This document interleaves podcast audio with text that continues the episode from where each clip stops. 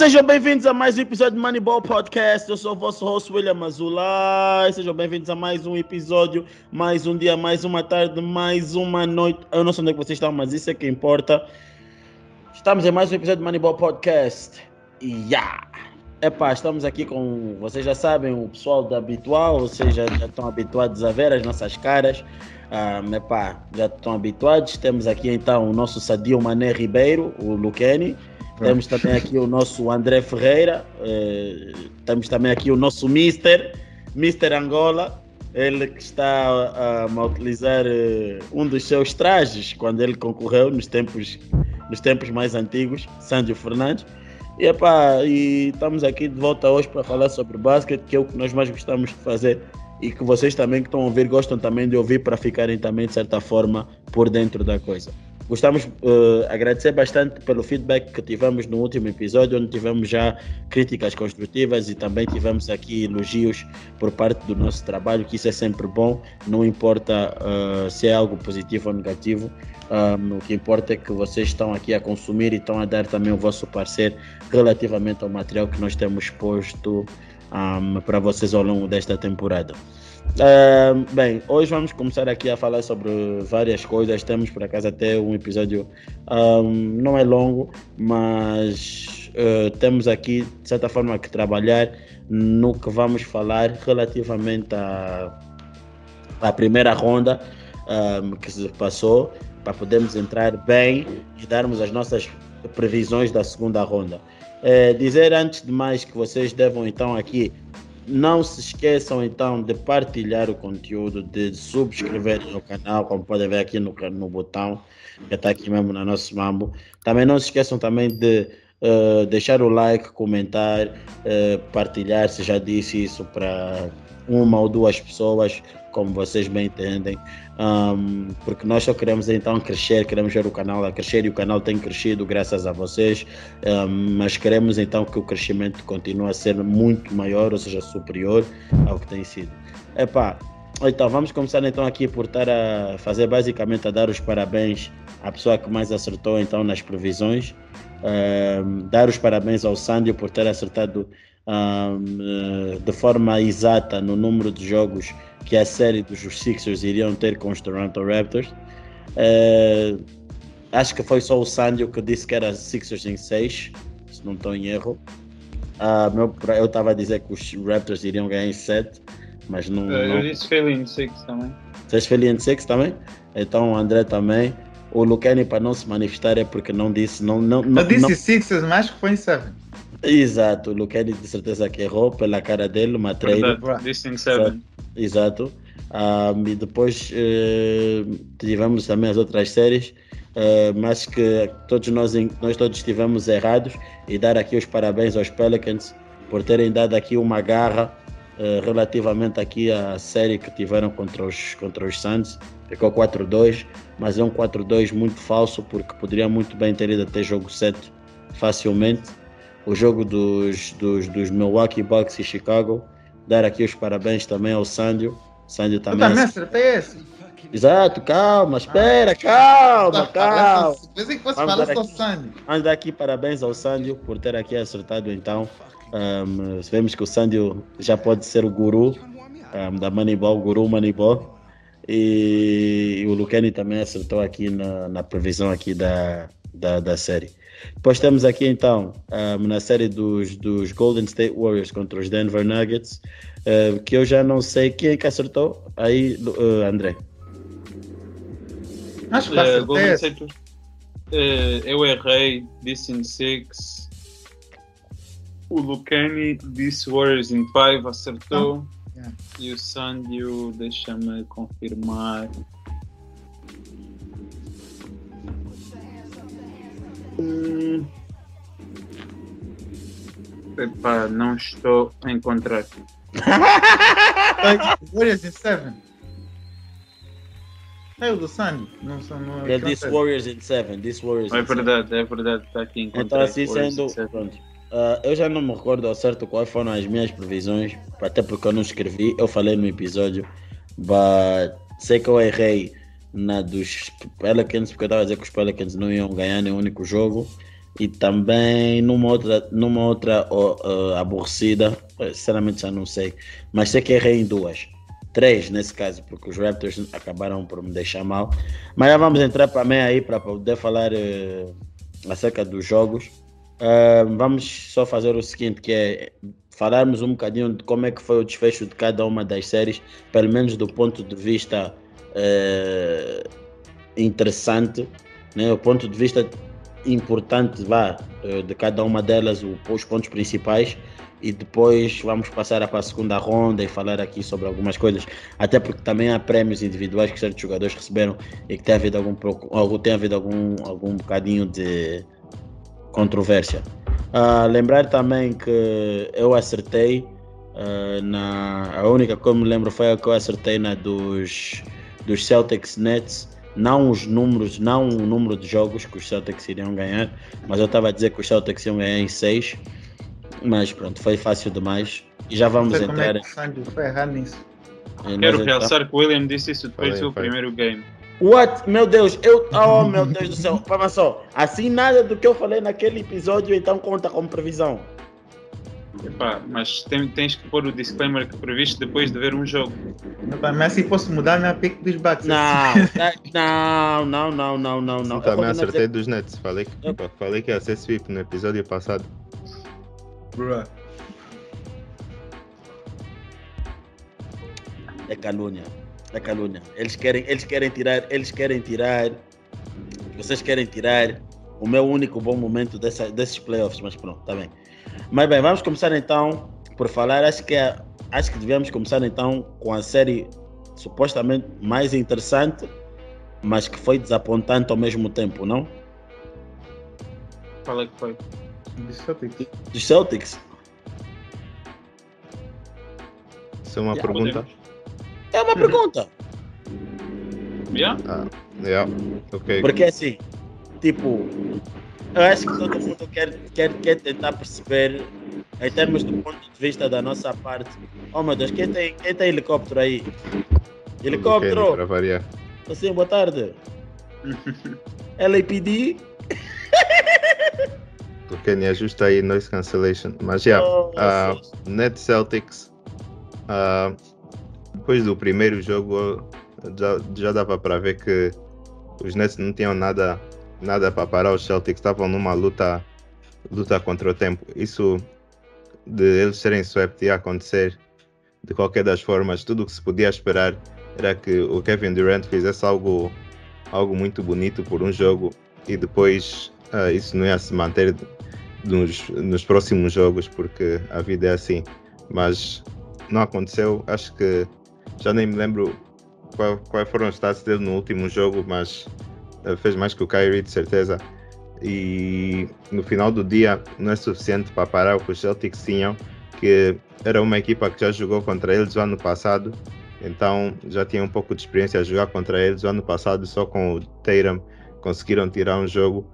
E, e tem um treinador que era treinador dos era treinador dos Nets, então tudo o que ele precisava de saber ele provavelmente já sabia.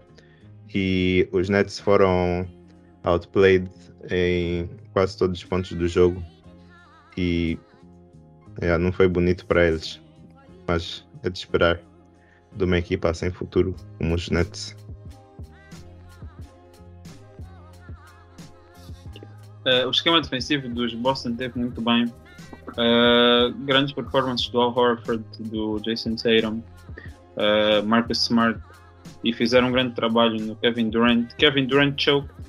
Acho que quando és um jogador da estatura do Kevin Durant, não podes ter uma série do nível que ele teve. Podes ter um, dois jogos do nível dos jogos que ele teve, mas não podes acabar um jogo a lançar 11 vezes. Uh, não podes acabar a série como acaba. Quer dizer, o último jogo dele até foi bom, mas esse último jogo dele devia ter sido todos os jogos nessa série. O Kyrie teve péssimo, tirando o primeiro jogo, toda a série não fez nada. Uh, e a equipa dos Nets é uma equipa muito fraquinha, sem, sem os seus com os seus três max players mais role players. Os role players nunca seriam nada assim de especial. E acho que os Boston era uma equipa muito, uma equipa jovem, forte, rápida, que os Nets não tinham pedalada para aguentar. Uma cambada de mais velhos e, e jogadores que foram resigned e, e epá, pronto, é complicado. Nets, uh, Jason Tatum, eu senti que está a alcançar o nível que nós já estamos à espera que ele chegasse há um tempo.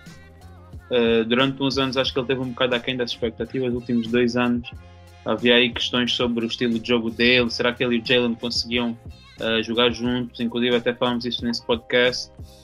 Uh, e acho que finalmente o Jason Tatum está a mostrar que sim, que ele é capaz de ser, eu diria que tem capacidade de ser o melhor jogador numa, numa equipa que, uh, que pode ganhar um título.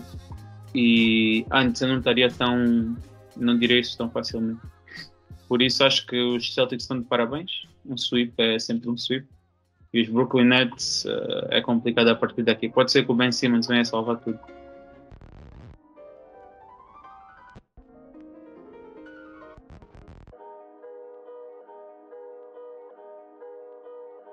Mas o Luqueni, então, tá, tá coisa, tá desjunto de palavras. Yeah, o Luqueni Não, perdeu. não, não. Eu tô, vou te deixar falar agora. Aqui ainda tá fazendo um pouco de barulho. Não sei se você ainda consegue ouvir o barulho no background. É o. O G- Sim, sim, nós sabemos, o LAPD, tá, tá aí. Não é LAPT.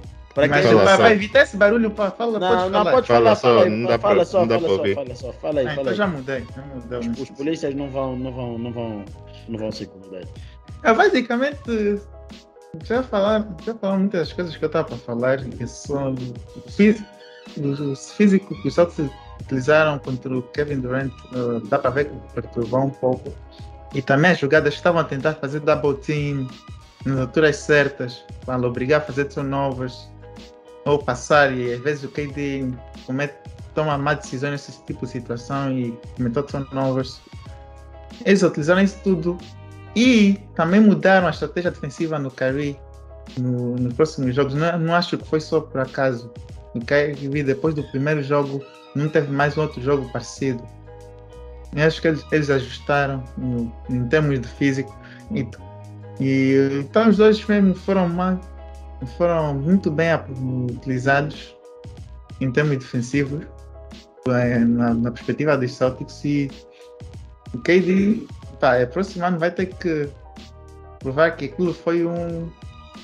Foi algo que não vai voltar a acontecer, basicamente. Teve a experiência que o LeBron teve mais ou menos em 2011. Hum, hum, hum. Yeah, yeah. Agora, a parte do Ben Simmons. Isso aí, eu, eu quero ver o que é que vai acontecer até a próxima season. Quero ver o que é que os Nets vão fazer em relação a isso se vão e se ele realmente vai voltar a jogar se, se jogar qual vai ser o nível em que ele vai estar depois de ter ficado um ano fora Bem, bem, eu vou ser sincero, tipo, ouvi o que vocês estão a dizer. Ahm, acho que coisa que o assunto, quando nós estávamos a falar sobre isso, nós tivemos até ter, começar a pegar em coisas mais interessantes de formas a que tipo a análise não tivesse sido só muito, yeah, vimos o jogo, estamos a falar só coisa, porque há coisas que realmente é fixe falarmos porque principalmente agora que já se passou algum tempo, nós temos a oportunidade de, de, tempo, de sempre expor para as pessoas, porque muitas das vezes as pessoas nem sequer dão questão de, fazem questão de, de procurar isso, ou sequer de tentar saber o que é que aquele, aquela derrota depois em termos estatísticos para a carreira do jogador pode significar. E isso acho que é bom eh, nós sempre mencionarmos. Por exemplo, ahm, de forma só para começar antes de entrar para números, porque eu sou uma pessoa que agora está a começar a gostar mais de números, principalmente quando eles estão dentro de um número de, não, principalmente quando eles estão dentro de um contexto ahm, que é, pa- é favorável para análise.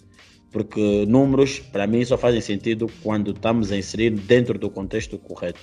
Não adianta estarmos a tirar números e não estarmos a, a fazer uma, uma interpretação do contexto em si. Por isso é que eu digo que uma pessoa que gosta de falar de números tem que saber utilizar o plus minus, que é o dado estatístico ou um dos dados estatísticos mais enganadores do basquete, nesse caso a NBA. Porque muitas das vezes o plus minus faz-nos ver uma coisa que na verdade não é. Tá? Então, então é, mas pronto, o que eu queria dizer, uh, começar por essas séries, é o seguinte, é para uh, dar aqui um big props ao Doca por ter conseguido uh, travar uh, pura e simplesmente o, o Kevin Durant. Viu-se claramente que ah, o que falta à equipa dos Nets é pura e simplesmente corpos. Não tem corpos, não tem físico, não tem funge, não tem nada. Apenas temos indivíduos que não têm. É pá, são lingrinhas. Uh, Horford, uh, props ao Horford, grande props ao um, uh, a mais quem que ajudou Jason Tatum, grande props ao Marcus Smart, que o André também já mencionou e mencionou muito bem, mas principalmente o Horford, que complicaram demasiado a vida do, do, do KD, fizeram o KD uh, lançar, uh, fazer, tentar lançamentos que são desconfortáveis via-se que o KD um, perdia a confiança no meio do jogo, porque apesar de o KD ser um jogador extremamente uh, uh, eficiente, é um jogador que nesses playoffs deixou muito a desejar. Só para vocês terem noção que fiz questão de, de, de, trabalhar aqui com o estagiário relativamente aqui a alguns dados estatísticos e que eu trago aqui para vocês. É, já agora um shout out para o estagiário Yeah, um shout out para ele. Uh, e o KD nesse, nesse, nessa, nessa ronda, no, no, no, no, último quarto, no fourth quarter, o KD teve 11 minutos por jogo, a fazer 6.8 pontos por jogo, a lançar 34.7 em campo e a lançar 25% da linha de 3 com 90% da linha de, eh, a lançar 90% da linha de lance livre. Agora eu vos pergunto, esse é o KD que vocês conhecem? Hum. Não, e depois não, tem aquela cena do último jogo que falhou feio. Estás a ver, tipo, eu acho que tipo, as pessoas vão ver que o KD jogou mal, mas nunca te vai passar na cabeça que o KD lançou no último quarto 25% da linha de 3 ou, ou teve a fazer 34,7 a lançar em campo, estás a ver? Isso é um, é um dado muito mau, por quê? Porque se tende a dizer que o KD é um jogador extremamente eficiente. Tem provas que quando as coisas não correm bem, em termos de ajuda, não é tão eficiente conforme dizem. E eu já falei aqui no, neste podcast, no, em vários episódios, um, no, principalmente no ano passado, onde eu dizia que é muito fácil ser eficiente como KD quando tu estás habituado a ter a tua carreira com jogadores que ajudam a ficar solto. Ora, KD sem o Steph nesses playoffs esteve com uh, os, os stats do KD sem o Steph nos playoffs são tipo são também acabam por demonstrar de certa forma um pouco disso. Ele tem 29.3 pontos por jogo, 8.1 ressaltos por jogo, 3.5 turnovers, 46% em termos de lançamento em campo em 21 em 21 em 21 em 21 tentativas, a lançar 33.8 da linha de 3 e tem um recorde de 57-50 nos playoffs, tendo apenas sem o, sem o Steph Curry chegado a uma final que todos nós sabemos o que aconteceu nessa final Acho que o Luquene de todos nós é o que tem mais prazer em falar sobre isso. Então, em suma, o que eu quero dizer, o KD sem o Steph continua a ser KD em termos de pontos, mas em termos de eficiência não é a mesma coisa. Estamos a falar aqui de uma caída da volta de 6%, bros. Os turnovers aumentam, porque é mais tempo que a bola passa nas, nas mãos dele, e, os, e, a, e a percentagem de vitórias também diminuíram ou seja, tipo a volta de 26%. So, o KD nessas séries, e, e, e, eu continuo a dizer que enquanto o KD não conseguir ganhar um título, ou pelo menos chegar à final, sem o Steph, novamente, eu vou continuar a dizer, o KD depende muito da existência de uma outra estrela para poder também fazer o seu trabalho, a ver? Porque, yeah, vê-se que o homem não, It's not that, it's not that efficient, a ver? É, mano, ele até, até, é até eficiente, mas o que acho que estamos a esquecer também aqui, que acho que ninguém não mencionou, que estamos a notar agora nessa nova série é que os Nets não defenderam quase, não estavam, em termos defensivos, não estavam a fazer o mesmo impacto que podiam ter feito. E, e se eles tivessem como a melhor defesa, isso não se tirar sweep. Mas, isso. mas, mano, mas apesar do ponto defensivo ter estado mal, o Kevin Durant teve lançamentos bons, principalmente no último quarto. E o Kevin Durant lançou sem confiança muitos desses lançamentos. Ok, o Teiram, vamos dar aqui uh, props ao porque o Teiram dificultou a vida dele. Mas a mim, Kevin Durant teve lançamentos que podiam ser fáceis. E o homem não conseguiu. Não conseguiu, uhum. tipo, não conseguiu, não conseguiu ser coisa. Kevin Durant lançou extremamente mal. Para isso que a defesa faz, tira da tua fonte de, fonte de conforto. Exato, mas tu como grande estrela tens que saber, tens que saber te adaptar. Eu me pergunto, não é por mal, mas é para eu vou já criar aqui uma teoria de conspiração. Kevin Durant lançou só 11, só, só lançou 11 vezes por quê? Para poder ficar bonito na stat sheet, aqueles 40% e tudo não, muito não. mais. Ele ah. falou, ele falou porque que eu percebi porque que ele fez isso também. Mas tanga, tanga, é babete, meu irmão. Ele achou que no primeiro dois jogos ele estava forçado demais e nesse jogo ele decidiu. Ah, o que aconteceu? Olha, tá vendo? O que aconteceu foi exatamente isso. Acredita vê, vê, mesmo nessa desculpa? Não, vê, vou te dizer porque que eu acredito nisso. Porque ele estava numa zona de, de ele estava desconfortável não estava sabendo o que estava funcionando e tentou algo novo. Ele, em vez de continuar a ser quem ele é, ele tentou ser outra pessoa. Não acredito a 100%. O que eu acredito mais é, é, só, é mesmo só na defesa. Porque quanto, mais, quanto melhor é a defesa, menos oportunidades de lançamento tu vais ter. Uh, uhum. Ok, ele pode dizer que estava a forçar em, em, alguns momentos e é, é isso que a defesa te força a fazer. E depois a outra coisa, a outra opção que tu tens é não lançar porque não estás tão aberto, não estás tão pronto para marcar. E é isso que tu vês em muitos jogos em que, ok, um jogador estrela só acabou com, com alguns lançamentos. É porque Porque não tinha abertura para lançar, não conseguia chegar nos spots dele. Quando chegava nos spots dele, não estava aberto o suficiente.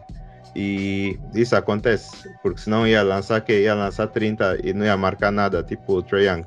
Não, não, yeah. como, como lembro da entrevista do KD, porque eu vi o interview depois desse jogo do Game Tree, ele disse que ele viu o filme dos primeiros dois jogos. E ele viu que quando ele estava a ser double team e ele estava a forçar lançamentos, não devia estar a forçar. Ele viu que tinha teammates abertos que podiam fazer pontos. E esse foi o approach dele no jogo seguinte. Bro, do you really think LeBron? Eu vou só pegar o LeBron porque é a estrela máxima. But do you really think LeBron sozinho would take 11 shots num jogo em que é crucial para ele tu ganhar. Ser, ele tentou ser. Mano, tá, não, é. não, mano, não. Não, foi isso que vimos no ano passado ele a fazer praticamente. Quem? O LeBron.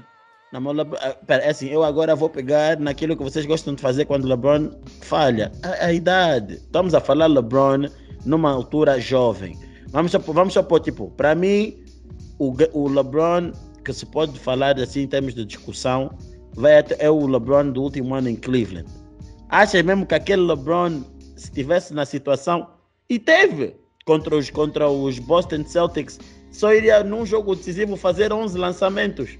Bro, não, por muito desconfortável até que lhe pudessem, que lhe pudessem, muito desconforto que lhe pudessem, que lhe pudessem trazer. O homem não ia fazer só 11 lançamentos, bro. Tipo, isso, isso é, não é só agora. Já quando ele teve nos Golden State Warriors e jogou na série contra os Clippers, lembro-me perfeitamente que teve um dos problemas com, Stephen Kerr, com Steve Kerr relativamente a isso, porque Steve Kerr queria que ele lançasse mais e ele, e ele insistia em lançar menos. Lembra do Kevin Durant é que muitas vezes ele joga para, score, stat sheet. Isso, isso, isso, também, isso também é verdade. É muito bonito quando você acaba o teu jogo com 11 lançamentos e uma porcentagem sempre superior a 40% e o teu nível de eficiência em termos de carreira continua sempre lá. So, I tipo, disagree. Mano, por muito que tu digas, eu até posso, eu até posso entender o teu ponto de vista de discordar, mas se tu me dizes que o Kevin Durant, de certa forma, também não pensa no nível de eficiência que ele acaba no final do jogo, bro, desculpa, mas eu não consigo. É, mas isso todo mundo bro, pensa. Um jogador, não. Mas não. isso define isso. Oh, não, vou, não, calma, vou dizer, não, vou dizer porque todo mundo pensa um nisso. Vou dar um exemplo de dois jogadores que não, não pensam nisso. Kobe Bryant e Westbrook. Westbrook. Não, eu, tá bom, não tá falando esse aspecto, não tá falando esse aspecto. Eu tô, tô a falar quando tu tens que se forçar na mesma lançar e aí já não interessa. Eu tô a falar que as pessoas veem field goal percentage como uma se tu estás a fazer bons lançamentos, não em termos de stat padding, eu estou a falar da forma certa que devia ser. Mas eu não estou a falar stat padding, eu não estou a falar stat padding, eu não estou a, a, trazer isso à mesa. O que eu só estou a dizer é, muitas das vezes ele pensa é na efficiency global dele no jogo. Ah, estou a lançar isso mal. mal. Eu acho que tem a ver com isso. Eu acho que tem a ver com o facto de tentares, tentares fazer a right play quando, quando ele está a ser double team, passar a bola, não forçar. Porque se ele forçasse, iam dizer: Não, olha só, Kevin Durant, BMB, não quer passar ninguém. Porque quando passado, visto quando ele não estava a ser double team e quando com a defesa dos Bucks, ele took over. Uhum. Quando teve que. Eu acho que esse não é, não é o problema. E quanto ao ponto estás a dizer que ele é melhor que o Curry Bro, acho que aí estás a utilizar os números para uh, sem contexto. Está a falar de uma equipa dos Warriors que é uma das melhores, discutivelmente a melhor equipa de todo sempre já criada. Claro que a porcentagem dele aí vai ser maior, tanto como era a porcentagem de qualquer outra pessoa nesses anos, provavelmente. E quando tu sais de uma equipa dessas para ver uma equipa muito pior, onde tu tens que fazer mais, é normal que as outras equipas tenham que fazer o game plan todo para ti, que foi o que os Boston Celtics fizeram e conseguiram parar o Kevin Durant nessas séries. Agora, claro, se ele deve. Se o Kevin Durant, um jogador da estatura dele, deve ser parado pelos Celtics assim, não. Da mesma é, maneira que o LeBron deve ser parado é isso, assim. É, é isso, é isso, é isso, mas é exatamente isso. Eu estou a concordar com o que estás a dizer. Mas é exatamente isso que eu estou a dizer. O Kevin Durant não pode ser parado é, com junkyard defense conforme foi na, na, na, nesses, nesses playoffs, mano. Não, eu acho que nessa série nessa série eu pareceu muito que ele está a tentar fazer o right play, como o Lucas disse, tentar não forçar e que eu acho que especialmente depois do game 2 acho que tens que atirar isso tudo esquecer esses planos todos e take over porque tu vês que a tua equipa não está uh, não está a ter uh, o rendimento que é preciso para ganhar e tens que take over ele demorou até game 4 para ter um jogo decente e epá, é o que eu digo o KD com certeza que esse foi o wake-up call que ele já não tinha muito tempo. Os últimos anos dele têm sido lesões, uh, os anos com os Golden State, o ano passado é um ano que, epá, tu podes olhar para esse ano e dizer, ah, lesões, os Nets estão healthy, se calhar ganham tudo. Por isso é um ano em que, se calhar, a derrota apenas lhe doeu tanto. Mas esse ano mesmo, pá, não sei. E a cena é que os Nets agora têm poucas opções going forward, porque eles pra, eles perderam as opções todas quando trocaram pelo James Harden. E agora com, com o Ben Simmons, eu não sei, é uma grande incógnita que ninguém sabe bem. Será que ele vai jogar o próximo ano? Se, se eu vos dissesse aqui hoje, Ben Simmons não vai jogar o próximo ano todo, vocês ficariam surpreendidos? Não, Acho que não. Ben, Simmons, ben Simmons provou a todo mundo que não tem problema. Ben Simmons provou a todo mundo que não tem problemas em tirar um ano. E se o Kyrie o próximo ano dissesse que queria tirar um ano sabático, vocês ficariam surpresos? É claro que não os dois jogadores mais controversos da liga estão na mesma equipa. Bom. Exatamente. Uh, e, e, essa, e tenho uma pergunta para vocês antes. Vocês acham que isso do os novos do Kevin Durant e isso dele estar tá ser double team, isso não, não, tá, não diz também um pouco de, do nível de point guard que o Kyrie Irving é? Acho que o Kyrie Irving deve ajudar mais nesse aspecto. Não um point guard normal, que, que o point guard que deve fazer o papel normal de um point guard vai ajudar mais nesse aspecto? Not really, because uh, ele já trabalhou com outro jogador com, de grande estatura como LeBron e isso nunca foi um problema. Eu acho que os turnovers do, K, do, do KD não se podem correlacionar são jogadores com diferentes, são jogadores mas o, diferentes. Não, mas, os, mas tu não podes correlacionar o, o, os turnovers do KD com a qualidade de trabalho do Kyrie. Acho okay. que aí tu não podes fazer essa ligação e acaba por ser injusto para o Kyrie eu, eu, aí, eu aí critico mais a incapacidade de tratamento de bola por parte do Durant do que propriamente apontar uma falha de ajuda de, de ajuda, de ajuda do Kyrie nos Nets. Mas isso é a minha opinião. Não, não eu vejo os dois lados. Como, eu vejo o lado do Luquei também, porque tu olhas para os, para os Brooklyn Nets e tu não vês nenhum, nenhum verdadeiro point guard. É difícil ver alguém que vai te dar 10 assistências nos Brooklyn Nets. Dragic e, playing. É, e e yeah, o Kevin Durant, como tem a bola há mais tempo e a defesa vai para cima dele, ele acaba por, sem querer, uh, levar essa posição de, de, de, criar jogadas para os outros, de, criar, de ser praticamente um point guard. Por que, que funcionava com o LeBron? Porque o LeBron é bom playmaker. O, o coisa, o Kevin Durant não está nesse mesmo nível de playmaking. E o Kyrie já sabemos que é mais marcador do que, do que ele é playmaker. Então, uh, não sei, tu podes pôr as culpas dos dois lados. Podes dizer que a culpa é do, do KD por não ser bom playmaker suficiente, mas já sabemos que isso não é o estilo dele. Mas sabemos que o Kyrie é point guard e não faz, não joga, não joga suficiente para, ajudar os teammates à volta dele. Ou então ainda podes tirar uma terceira opção e dizer que é culpa dos Nets por não terem posto um, play, um playmaker aí. Ou então aí... podes criar ainda mais uma opção e dizer que é culpa do James Harden por ter ido embora porque ele é que era o playmaker na altura. Então, mas, agora. Mas, a mim, então nós entrando por aí, estamos a abrir depois, pronto, eu sei que estou a abrir já muitas chavetas também. Isto abre, isto abre uma conversa para poder dizer que o Yannis então trata melhor a bola que o KD. Não, tem o Porque... Drew Holiday. Drew Holiday calma, calma, calma, calma. Você calma. Drew Holiday não é bem um. Drew Holiday não é playmaker. É melhor que o sabe, Não, sabe distribuir. Eu não estou a dizer que não sabe, mas não é playmaker. Quem é o playmaker dos, dos Bucks? Não tem. Um playmaker tipo nato, nato, hum. não tens. Sim, não tens, mas eu acho que o Yannis tem muito menos quando tens o Chris Middleton e o Drew Holiday, o Yannis tem muito menos essa essa responsabilidade. Mas estou a falar agora, por exemplo, no jogo, no jogo, no jogo que já vamos falar, uhum. que foi que foi num dia aí qualquer. O Yannis não, não teve uma, uma, uma não teve uma boa noite em termos de eficiência ofensiva. Uhum. Mas conseguiu contribuir e também teve problemas de turnovers mas conseguiu contribuir com assistências para a equipa. Eu do Kevin Durant não consigo ver isso. E, e não é porque uh, o Kevin Durant não faz, não. Quando o Kevin Durant tem espaço, ele faz. Mas quando o Kevin Durant é bullied, tem mais dificuldades em fazer. Já o Yannis não tem essa dificuldade. Estás a ver? Então, é, é, é aí que eu digo.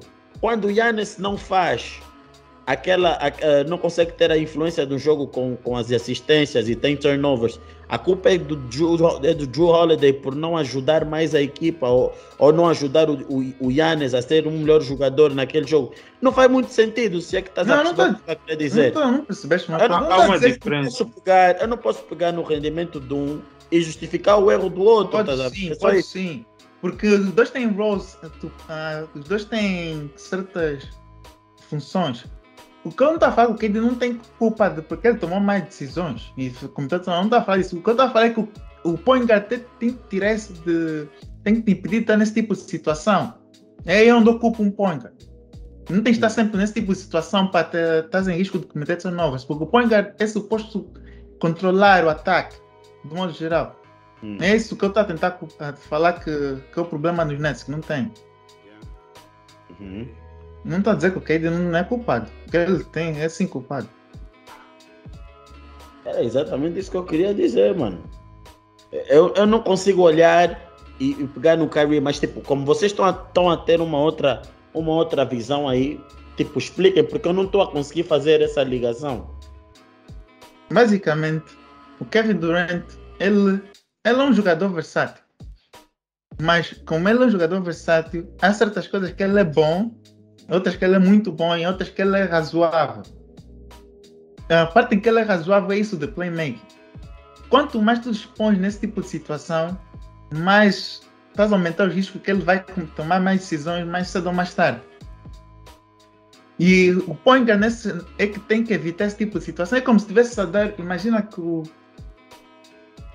É como se. Vamos um pouco, vamos para os Suns. É como se tivesse a pôr o, um Michael, um Michael Bridges, um Devin, um Devin Booker até um bocadinho mais, o Booker é mais, é mais é uma pessoa que é biga, tipo o Aiton, toda hora fazer passes, tipo, para ter assistência, não pode fazer isso, mas mais tarde ele vai cometer erros. Tens que lhe pôr mais em situação para ele utilizar o ponto forte dele. É isso que um Pointer faz. Põe cada um nos seus pontos, nos, nos seus respectivos lugares a fazer o que eles melhor sabem fazer. Okay, Por que, que o LeBron estava a competir para a scoring champion? Porque tinha um grande point guard chamado Russell Westbrook para lhe pôr na, a bola nas mãos quando era necessário. Epá, é parecido com isso. Bom ponto. Tá Vamos bem.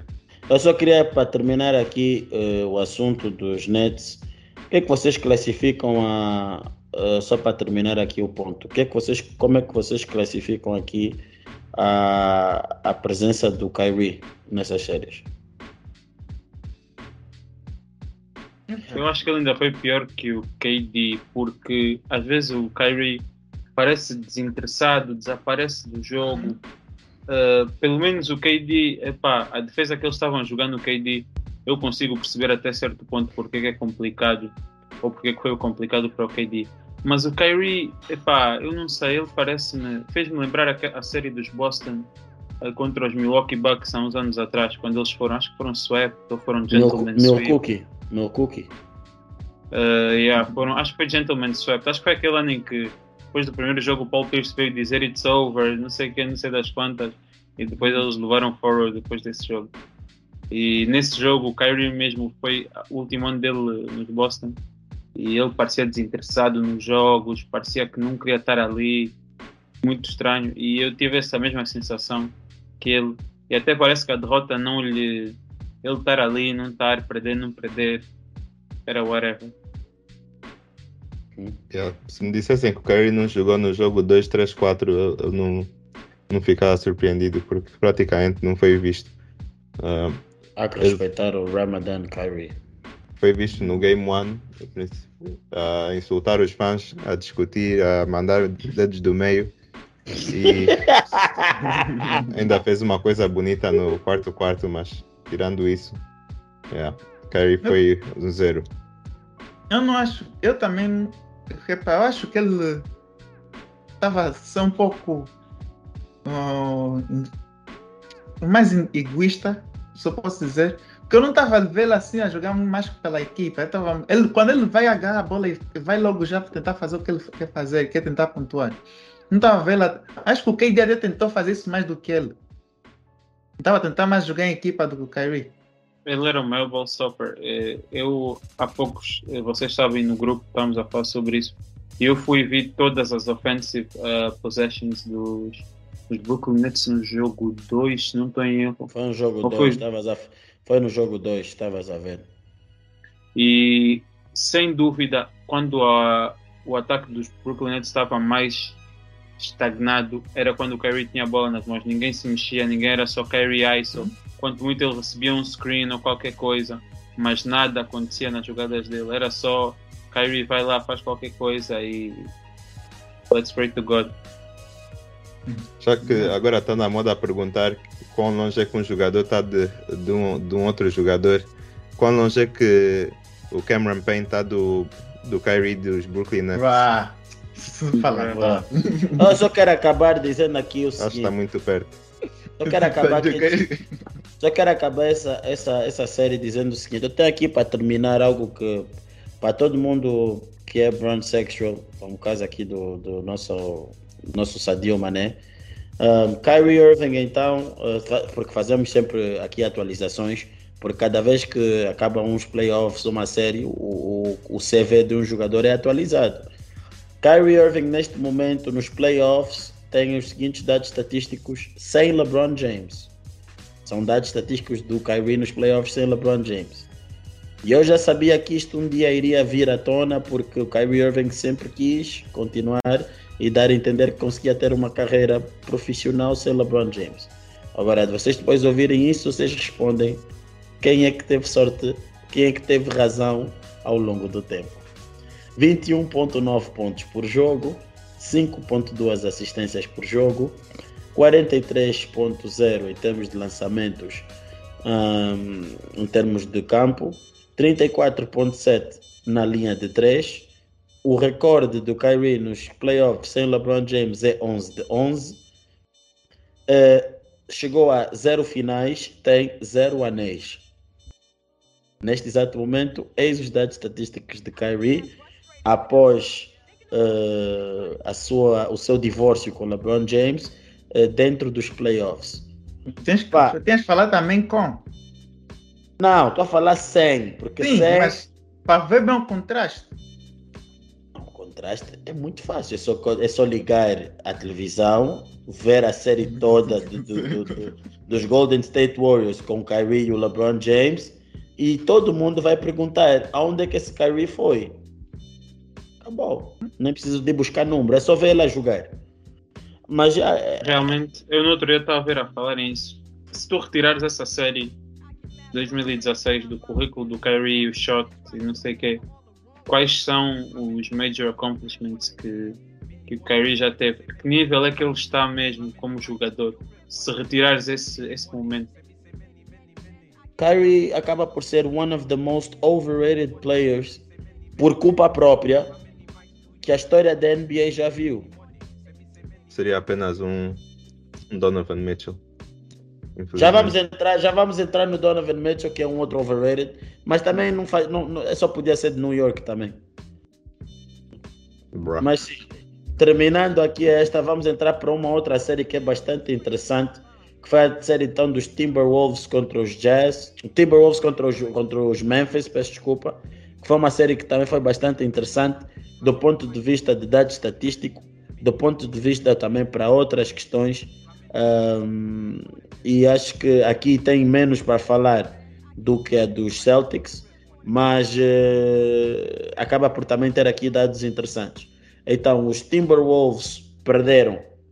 Vou só já fazer aqui a introdução, vocês depois fazem o desenvolvimento. Os Timberwolves perderam 4-2 a série, os Memphis ganharam. Timberwolves uh, de, for, uh, tiveram de tudo para nos primeiros quatro jogos estarem a ganhar 3-1. E os Timberwolves foram a primeira equipa nos, na história dos playoffs, na história dos playoffs, a blue, ou seja, a desperdiçar eh, uma liderança de dois pontos, de, de 10 pontos ou mais, no último quarto. Nunca houve, ou seja, dois dígitos Nunca houve uma equipa que desperdiçou em três jogos ou mais tantas double digit leads como os Minnesota Timberwolves nesses, nesses playoffs.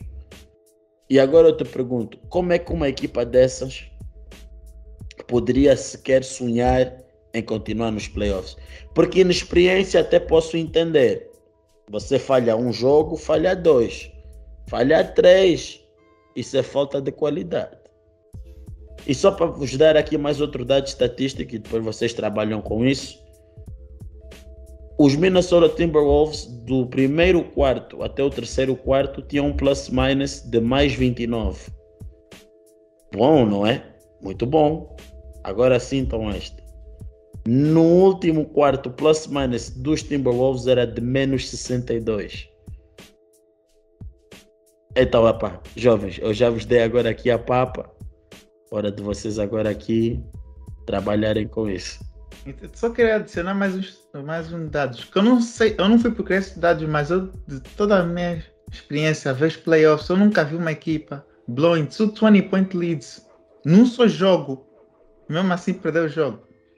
Mas houve um jogo que eles tinham lead de 20 pontos, acho que na primeira parte, depois de novo no terceiro quarto, mesmo assim perderam o jogo. Não, esses mas... Ah, mas até, até que ponto é que podes dizer que é inexperiência? Porque, ok, a inexperiência deles nos playoffs, se calhar, uhum. mas o D'Angelo Russell e o Carl Anthony Towns não são propriamente jogadores super jovens anymore. Esse já é o ano que 7, 8 do Carl Anthony Towns na liga. Yeah. A, a certo ponto tu já és o jogador que és e já não há mais já não há mais muito para improve. O, o meu takeaway dessa série é que D'Angelo Russell, as good as gone. Uh, no último jogo, não sei se vocês viram, mas ele foi benched nos últimos 6 minutos do jogo, quando estava tudo on the line. Eles optaram pelo McLaughlin, que estava a ter um bom jogo, por acaso. Mas D'Angelo Russell foi terrível nessa série, muito mal. Uh, eu digo isso como grande fã do D'Angelo Russell de Brooklyn, mas ele foi muito mal nessa série. Ainda está uh, loading. Ainda está loading. Não sei qual é o próximo passo para ele, e, mas sei o próximo passo para os Timberwolves. Eu acho que o Carl Anthony Towns claramente não pode ser o teu, jogador, teu melhor jogador. uh, D'Angelo Russell claramente não é bom o suficiente para ser terceira opção ou qualquer coisa assim numa championship team.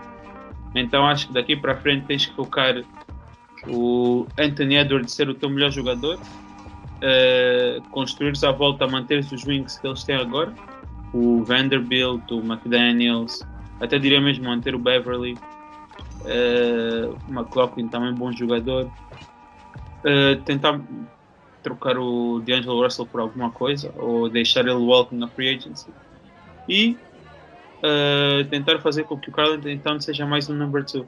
Só que o Carl Towns, o problema dele é que ele defensivamente não é bom, comete faltas burras. Acho que ele não é um jogador muito inteligente a jogar, tanto ofensiva como defensivamente. Às vezes falta-lhe um bocado de tato pelos uh, epá, pelo o momento para fazer certas coisas. Por exemplo, acho que um bom exemplo disso é o Marcus Smart, é um jogador que parece que tem assim um para ter jogadas defensivas importantes uh, que mudam o momentum do jogo. Tu às vezes tu pensas, ok, Marcus Smart ah, está tendo um jogo assim mais ou menos, mas do nada ele vai fazer uma jogada, um steal, atira-se para o chão, uh, faz a assistência, o estádio todo começa logo a, a vibrar. Marcus Smart, grande jogada. Acho que ele tem um bocado desse poder. Enquanto Carl Anthony Towns é, no último jogo então, houve, houve uma, uma das últimas jogadas, quando o jogo estava a começar a apertar, ele pega, atira um triplo de Minha Stephen Curry range, uh, com tipo 10 segundos ainda no shot clock. Eu pensei, mas Carl Anthony Towns, why, why? Yeah. Epá, eu quando vi esse jogo a ficar close, o último jogo eu disse, ah não, não mesmo, mesmo game 2, mesmo no game 2, Carl Anthony Towns a fazer que em 32 minutos, Carl Anthony Towns fez tipo 7 pontos. É. Mesmo assim, 32 minutos, mano. Tem que fazer muito mais. Uhum. E, e, e, e, responde com arrogância na altura da, da, da entrevista, da press conference, como se fosse ir, vou para casa. Vou... You ain't LeBron James, bro.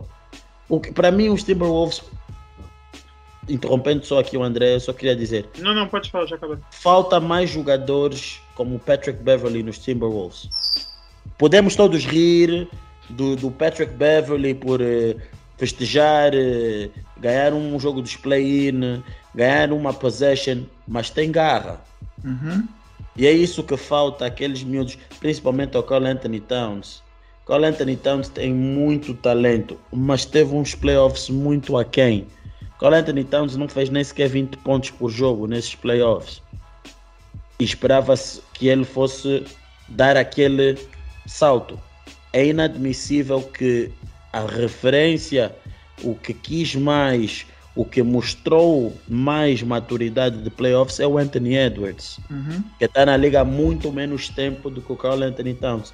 Então, para mim, os playoffs acabaram por dizer muito mais do que o Anthony Edwards é e pode vir a ser e aquilo que o Carl Anthony Towns está. Uhum. A mentalidade. Eu só queria adicionar uma coisa. Que algumas coisas. Primeiro, isso. Quando eu vi aquela parte do One Shining Moment, que até comecei a chamar de One Shining Moment Team, quando eles venceram o play eu já vi que aquilo era uma falta de maturidade. Isso, isso também fala um pouco do Beverly, porque Tu, quando estás a ganhar uma, um play-in, estás aí para os próximos, não é já para celebrar como se estivesse a ganhar um título. Isso já isso mostra que o foco deles não está onde devia estar. Então é como se já tivessem vencido tudo na, na, nos, naquela parte. Agora, playoffs são bônus e não precisamos nos esforçar assim tanto. Foi essa mensagem que eu obtive disso.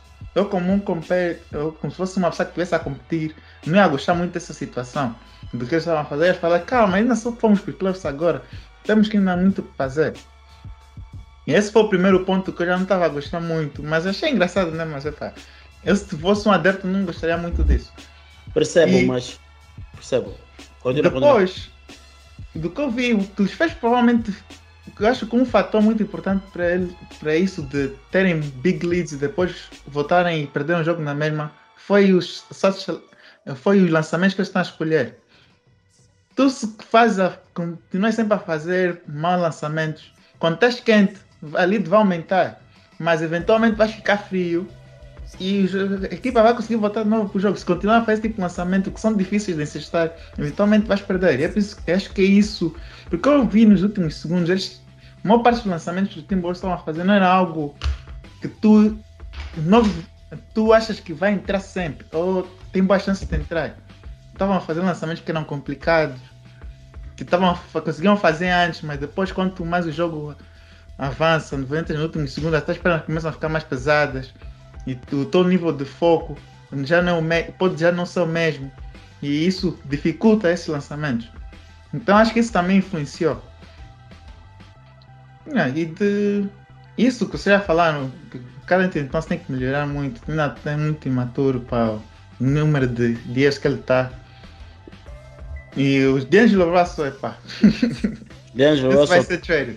O loading do D'Angelo Russell tá tipo a Net One, estás a ver? Tá tipo, tá a utilizar Net One quando estás a baixar algum jogo da PS Store.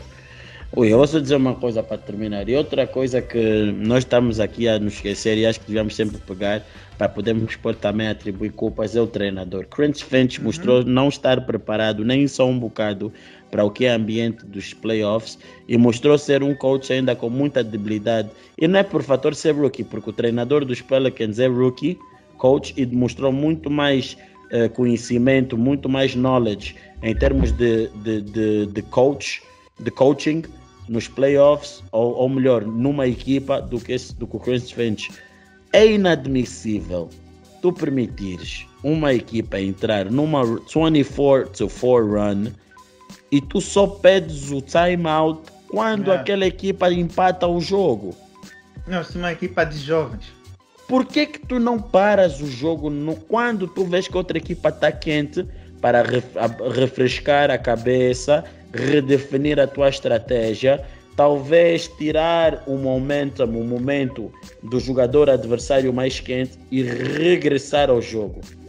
Então tu estás a ver que a tua equipa não está a corresponder e tu dizes, não, não, joga, joga, joga, joga, joga. E quando vês que a situação está apertada, queres pedir timeout. Acho que todos nós aqui conhecemos como é que são playoffs e sabemos o que é que uma equipa de basquete para poder ter sucesso em termos de coaching precisa de ter e de certeza que não é permitir uma equipa ter uma 24 run 21 to 4 run isso não faz sentido mano. Não faz sentido absolutamente yeah, eu acho que os treinadores mais experientes já conseguem sentir quando essas runs estão a começar. Tens que pôr um ponto. Nem que seja só para os jogadores da outra equipa ficarem assim um bocado mais frios um bocado mais porque tu vês que no ritmo em que está precisas de acalmar tanto de uma equipa como a outra. Eu acho que quando começa assim a chegar 9-0, 11, 12, aí já precisas de, de chamar timeout, porque se estás a perder assim pontos, não, não só. É, é, é, complicado dizer aos teus jogadores, não, a partir de agora na, continuem só a jogar, mas uh, com mais concentrados, vá, não sei o que é tipo. Não é assim que funciona. Só que adicionar, se tivesse, se tivesse a jogar fora de casa 11-0 se calhar até já é muito, porque tu não queres deixar o público entrar muito no jogo.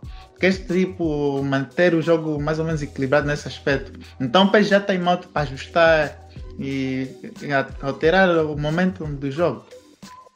Se não pode isso, pode, isso, isso pode sair de algo que está de 5 pontos para algo que pode ficar de 20 em 2 minutos, 3 minutos.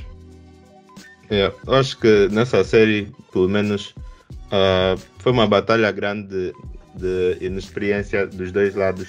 Apesar que no lado dos Grizzlies eu vejo o, treinador Sim. deles é um treinador com, com potencial, porque ele não tem medo de fazer ajustes. Uh, fez, coisa, fez ajustes rápidos em termos que o André disse no, no início, depois de ver o primeiro jogo, ok, o Steven Adams não deve jogar mais porque aqui não funciona. Vimos logo no jogo a seguir Steven Adams já dois minutos e é uma coisa que o treinador dos Grizzlies tem feito a época inteira, uh, ajustes quando necessário, experimentar coisas diferentes. E no final do dia, os Grizzlies tiveram o melhor treinador e foram mais consistentes. Os Timberwolves, nem por isso. Concordo com o que dizem, com o que disseste, André, sobre o Cat ter que deixar de ser o melhor jogador porque o Anthony Edwards parece estar mais pronto para o momento, do meu ponto de vista. E Dilo mesmo, acho que já não tem já não tem o que ele ah, teve nos Brooklyn, se calhar, mas não sei se eu lhe dava uma outra oportunidade, tendo em conta que ele já deve estar já deve ter 28 ou algo assim nesse momento, ou 27. 27. Não, acho que ele, ele, ele é de 97. Não, né? ele, é- ele é de 20, deve ter 26. Ele é- eles são todos da mesma idade, da mesma classe. Ele, o Yeah. Booker e o. E o, e Yeah. o. Não, tem, tem razão, mas os últimos anos. Tem 26. Tem 26. Os Uhum. últimos anos do que ele tem mostrado, falta a promessa e não parece que vai conseguir ajudar os Wolves para, para no futuro. Então não sei se eu lhe dava outra chance. Mas uma Yeah. coisa aqui rápida para fecharmos já essa parte, já falamos disso. Ah, eu vi um post de pessoas a dizerem que foi falta de respeito grande do, do Jamorant e companhia de estarem a dançar no logo dos Timberwolves. Estão a dizer que o- os putos de hoje em dia não têm respeito, só fazem show para a televisão. Acham que isso estão a pensar demasiado ou, ou é verdade? O Isso aconteceu quando? Isso aconteceu no último jogo. em Sim, sim, sim, mas, mas no Nossa. final, no início. final mesmo. No no fim, final, quando não. ganharam o jogo. Ah, isso. Eu vou continuar a dizer uma coisa. Para mim, nem, até tu ganhares o título, nada justifica fazer a festa que os Memphis Grizzlies estão a fazer, porque. Hum, pá, continuo a dizer, não justifica. E eu não estou a falar muito dos Grizzlies agora, porque eles ainda estão nos playoffs e nós ainda vamos falar rapidamente sobre eles mais, mais à frente. Mas, eh, yeah, eu continuo a dizer, uma equipa que eh, é séria não faz o espetáculo que os Grizzlies estão a fazer, que fizeram, porque se eles forem a ver bem, o mais normal seria os Grizzlies terem ganho os, os Timberwolves em 5. Com, com a quantidade de erros que cometeram. Não. Eles passaram mal com os Wolves completamente desorganizados e estavam a festejar como se tivessem ganho o campeonato. Epá, eu acho que temos que them some slack. É uma equipa jovem, primeira vez que está a ganhar uma série nos playoffs. Uh, tinha havido trash talk antes disso também.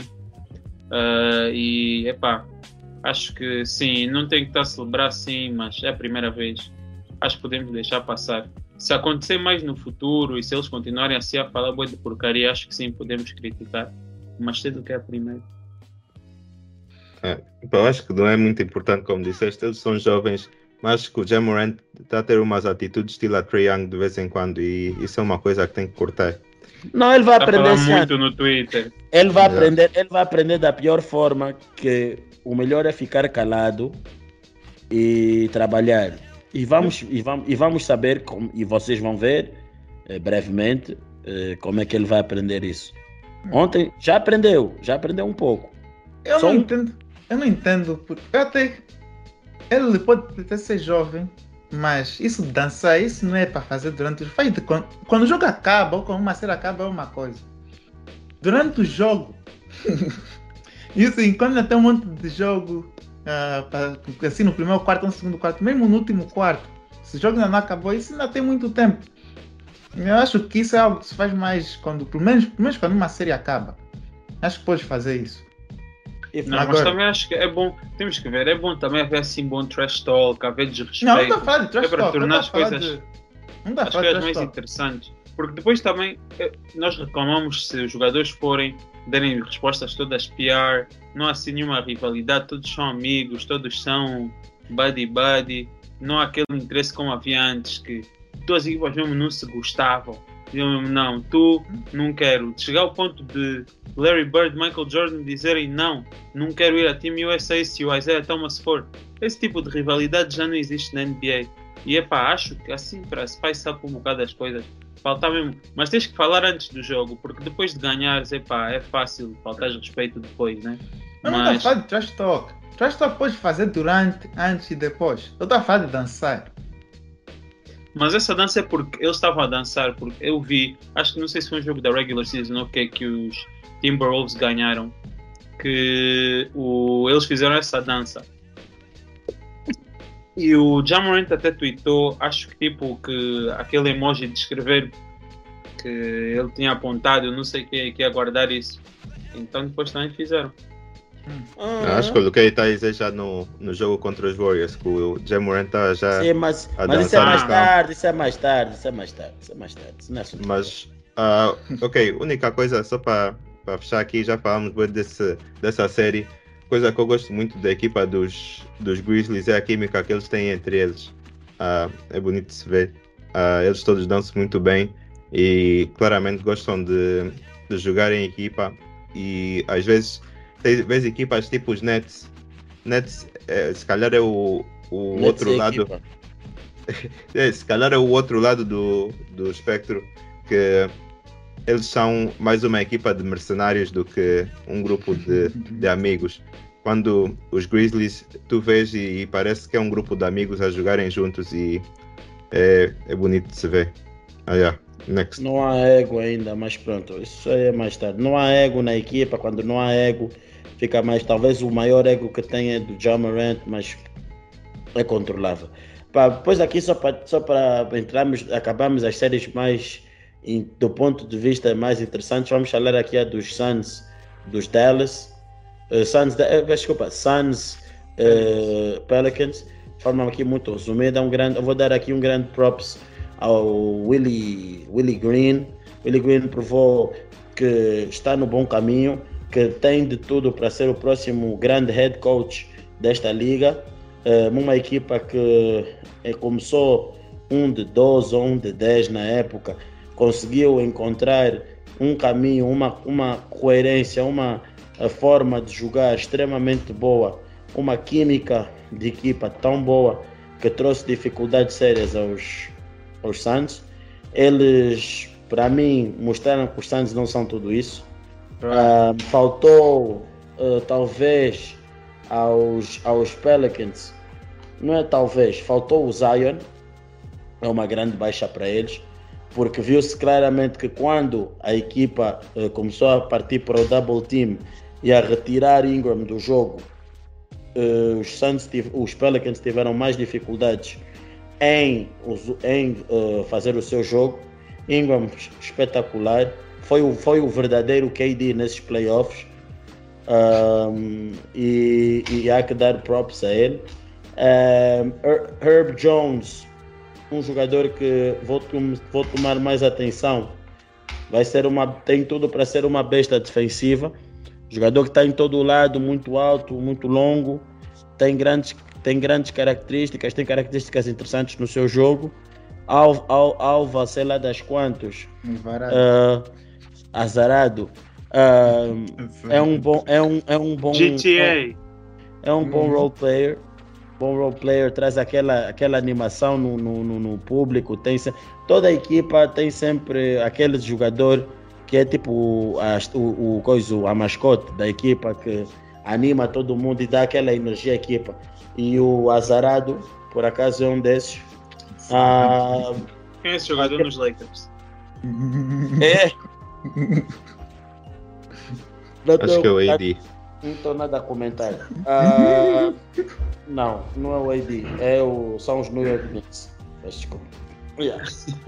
Ah, e, e então, com isto, eh, eu digo que pronto, foi uma boa, uma boa série.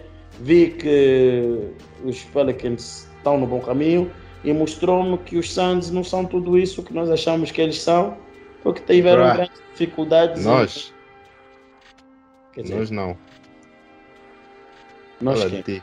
Fala de ti, nós não. Ah, já, tu já, ah, esqueci, esqueci, tu já sabes, Fala, já.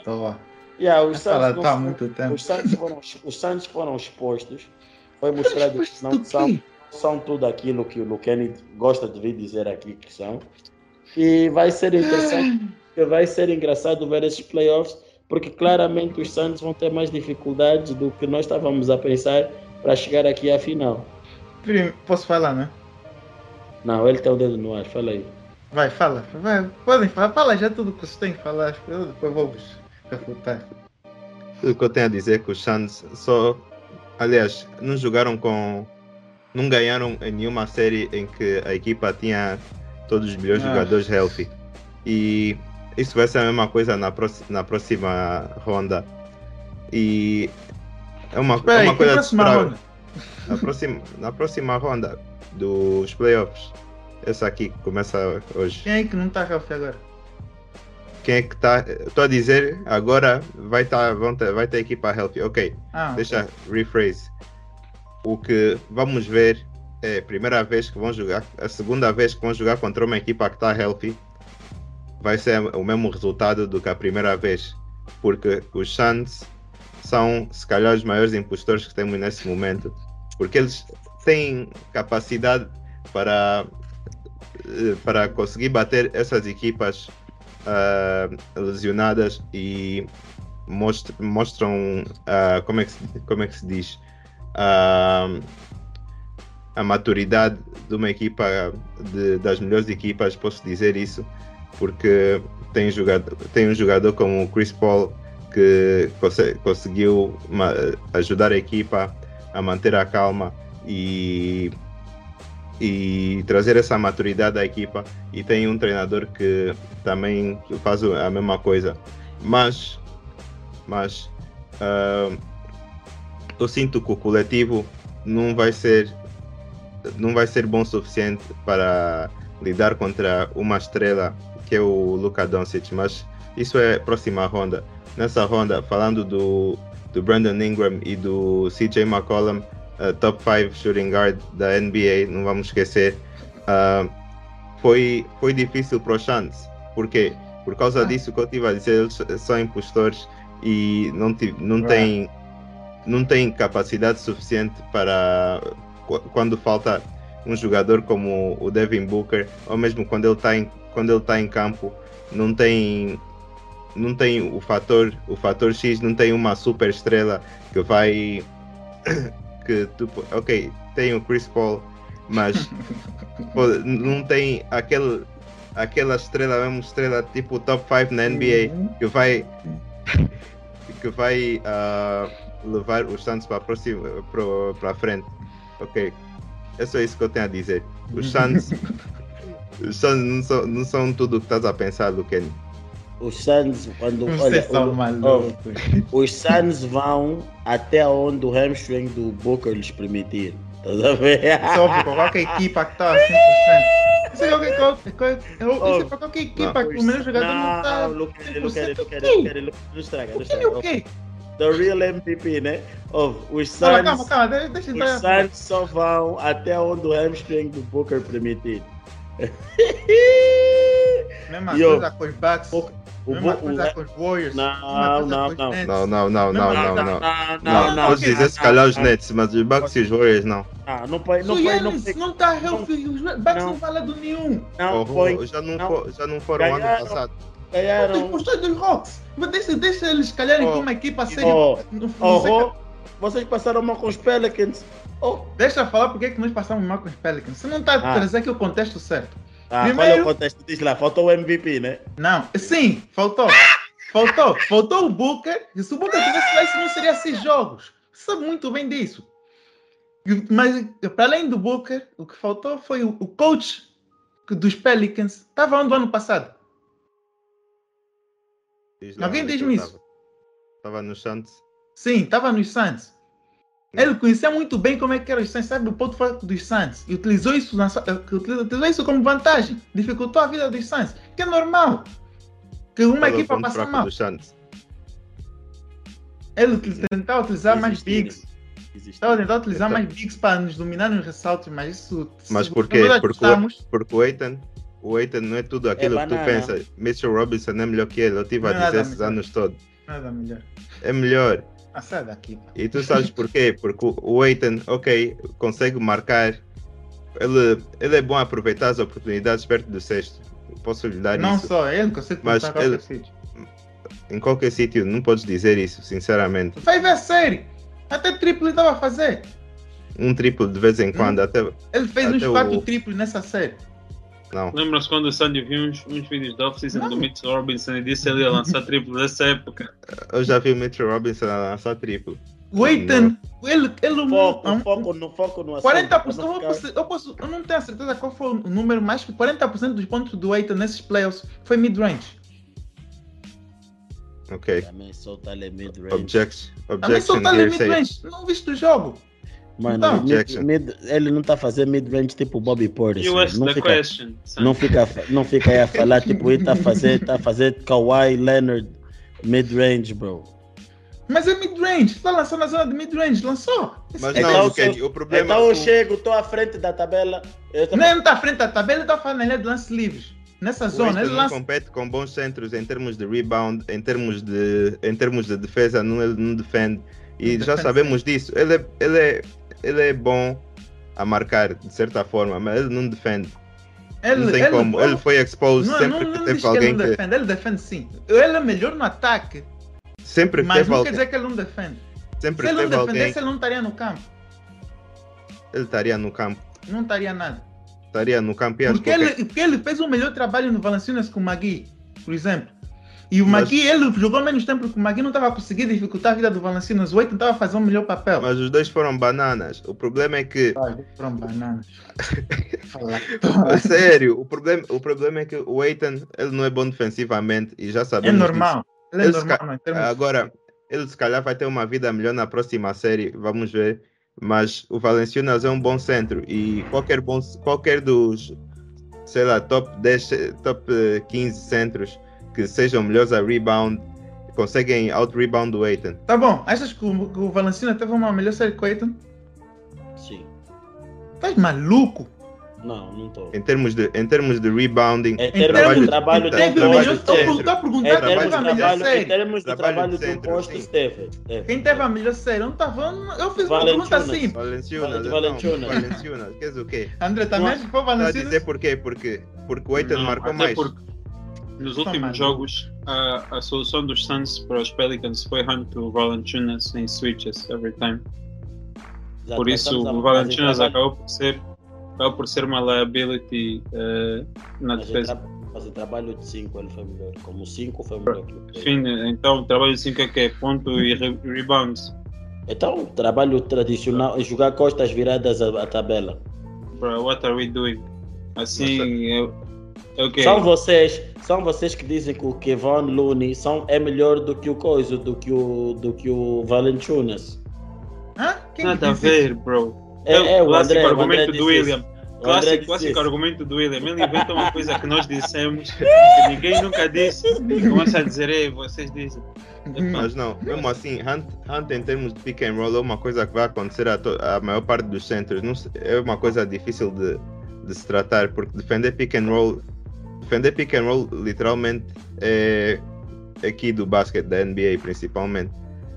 Os E- melhores, os melhores postos defensivamente, eh, tirando o Gobert, são postos que tu não podes hunt no pick and roll. Uhum. Que São quantos? Conta-se. Postos tu não podes. Não Porque é sempre o jogador mais rápido contra o jogador mais lento. E é aí que sai claro a que também depende de quem é que está a atacar. Mas tu não vais atacar, por exemplo, o Bam, não vais atacar o Yannis. Então são dos melhores jogadores defensivos da liga. Por isso é que eu estou a Eu dizer também, são, eu são também não top atacaria o Eitan. Não, mas muitos atacam e, são, e saem sucessivamente. O Eitan se- não é um mau defesa, é um, é um defesa normal. Não Ele é uma uma pessoa-. Ele é uma pessoa alta que se mexe um pouco mais rápido que os outros. Mas com, com os tools que ele tem do corpo dele, ele podia ser melhor defesa e não é. Por isso é que eu Então- digo, Mitchell Robinson é melhor. Mitchell Robinson fica a fazer um monte de falta. Mas sim, Não, estamos a estás a- sair já do não porto. Estamos a Mitchell sair já do Robinson. porto. Mas- os dois fatores que, que dificultaram a vida do Santos foi primeiro, o nosso melhor jogador não estava. Se ele tivesse, seriam cinco jogos, como eu previ, ia ser cinco jogos. Uhum, Eu disse, que ser- eu disse que o Santos ia ganhar em cinco jogos. E a outra coisa foi. E outra coisa foi que o coach sabia muito bem o, o ponto fraco do Santos, conhecia o Santos de trás para frente, ele estava Não, lá. mas Ele, saber ele, o lembra- Tu ponto acabaste fra- de dizer que era. Sabe- acabaste de dizer o- que era. Não, ele sabe o ponto fraco dos Santos e ele conhece muito bem o Chris Paul também. Não, mas acabaste de sabe. dizer que era o- os rebounds. Ou seja, o Aiton. Disse rebounds e ele também aproveitou a idade do Chris Paul para dificultar a vida. Teve- se se tivessem a ver, se viram o jogo, viram que estavam sempre a tentar cansar o Chris Paul o jogo todo. Mas ve, veja, E veja. isso com o Booker não, teria, não funciona. É por isso que o Booker voltou no último jogo e o Chris Paul foi muito mais eficiente. Porque eles tiveram que se focar no Booker também. Mas veja aqui algo. Essa das coisas é que fez a série demorar mais tempo. Saber, a estra- saber o ponto fraco e conseguir transmitir a imagem, a transmitir a ideia para o jogador são duas coisas diferentes, sabes, né? Sim, ele é um great coach. É, Só quero te dizer isso. Porque da forma como tu estás a falar, dá a entender yeah, eu sei, foi fácil. Porque, Não disse que foi fácil. bro, eu- eu- vocês foram expostos, vocês não só Não assim foram foram expostos. expostos. E aí eu continuo a dizer, vocês não foram um ponto não foram lá grande coisa. Oh, Oh, oh, oh, como é que os você... Suns, Oh, os Suns são, os Suns são os Houston Rockets do Não, James não. Harden, tá vendo? Aqueles Houston, aqueles, aquela equipa que ficam todos a fazer bué de, bué de propaganda, chega na, agora, na hora H, são Teletubbies. Ah, pá, Que Teletubbies? Boa, cambada de Teletubbies, pá. boa comparação, por acaso. Compara... Não foi nada uma boa comparação. É claro, porque é a mesma coisa, mano. Não é nada. Tá, nem, nem, nem tem nada a ver uma coisa com outra. Só Uhum. nome, mano. É propaganda só do regular season. Não Não tem nada a ver. vocês não são nada especial, vocês não são melhor que Não, os Heat, não especial. É uma coisa, Chris Paul, mais um, mais um All-Star shooting Celtics, guard. Não são melhor que os Heat, não são melhor que os Bucks, não são melhor que os Celtics, não são melhor que os Golden State Warriors. Y'all are ass! Eu tenho uma pergunta a fazer pro Sandro. Que podemos utilizar isso para já para trazer as novas séries de agora. Yeah. O que é que tu vais. O que é Não, as que. novas séries na próxima série. Sim, as séries que vão, que vão começar a decorrer agora. Não, não, a próxima dessa, dessa ronda. Mas fala. O que é que vais dizer se os Suns vencerem os- Mavs? Se os Santos vencerem os Mavs, Hum. vou bater palmas. Mas eu tem- duvido que- o Luka não tem boa equipa. Eu duvido, não, eu duvido que os Suns vão bater os Mavericks. Porque até posso dizer o Luca não tem boa equipa, mas uma coisa que temos visto desde que o Tingos vazou é o Luca tornou-se numa, numa estrela ainda maior, porque ele, ele eleva a equipa sozinho nesse momento e de uma maneira que não vejo mais ninguém a fazer em nenhuma outra equipa. Ele, o que ele está a fazer é praticamente o que o LeBron fazia em 2019 com a equipa que ele tem nesse momento. E é uma coisa que é fazível, não, é, não, não te ganha campeonatos, mas pode lhe levar muito longe. E eu acho que é, se ele for bom o suficiente, e eu acho que os Suns é uma equipa que ele consegue deitar abaixo sozinho. Então vais. O que, o que é que vais dizer sobre os Suns se os Suns vencerem essa série? Vou dizer, vão perder com os Warriors. Claro, aproveitaram uma equipa que não tem big, que não tem, que não tem big, Ah. porque se vamos a ver, a, a fonte de Já, a já fonte- aproveitei. A fonte de pontos uma dos Mavs não, é o Ja- Jalen Brunson e o, e o Lucas e o Luka Doncic. Other than that, eles não têm bigs. Ou seja, o Aiton nesta série é obrigado a average 28 pontos por jogo. Ele é obrigado a fazer 28 pontos por jogo. Diz-me só. Como não, André, não para é o essa cara. Dá para fazer essa cara, André. Diz-me só quem é que para o Aiton, quem é que para o Aiton nessa equipa. Diz-me só quem é que para o. Não, espera. Quem, Não, não, não quem tem é que nada a para ver o só Aiton? com isso. Não, não tem tudo a ver. Desculpa-me lá. Não vem, quando tu tens uma vantagem posicional contra o teu adversário, tens um mismatch. Diz-me só se tu não és obrigado a, a ter uma grande série.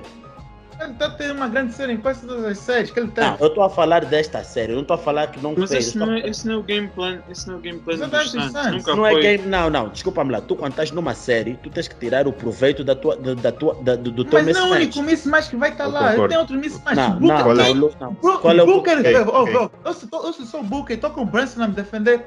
Acha que o Branson Vai ser, o defende o vai ser o Brunson a defender. Mas então Ah, estás-me a dizer que. Então Os vocês outros estão a dizer, então vocês estão a dizer O que switch não eu conta, tenho- também podem Não, criar switch não, da outra não. equipa.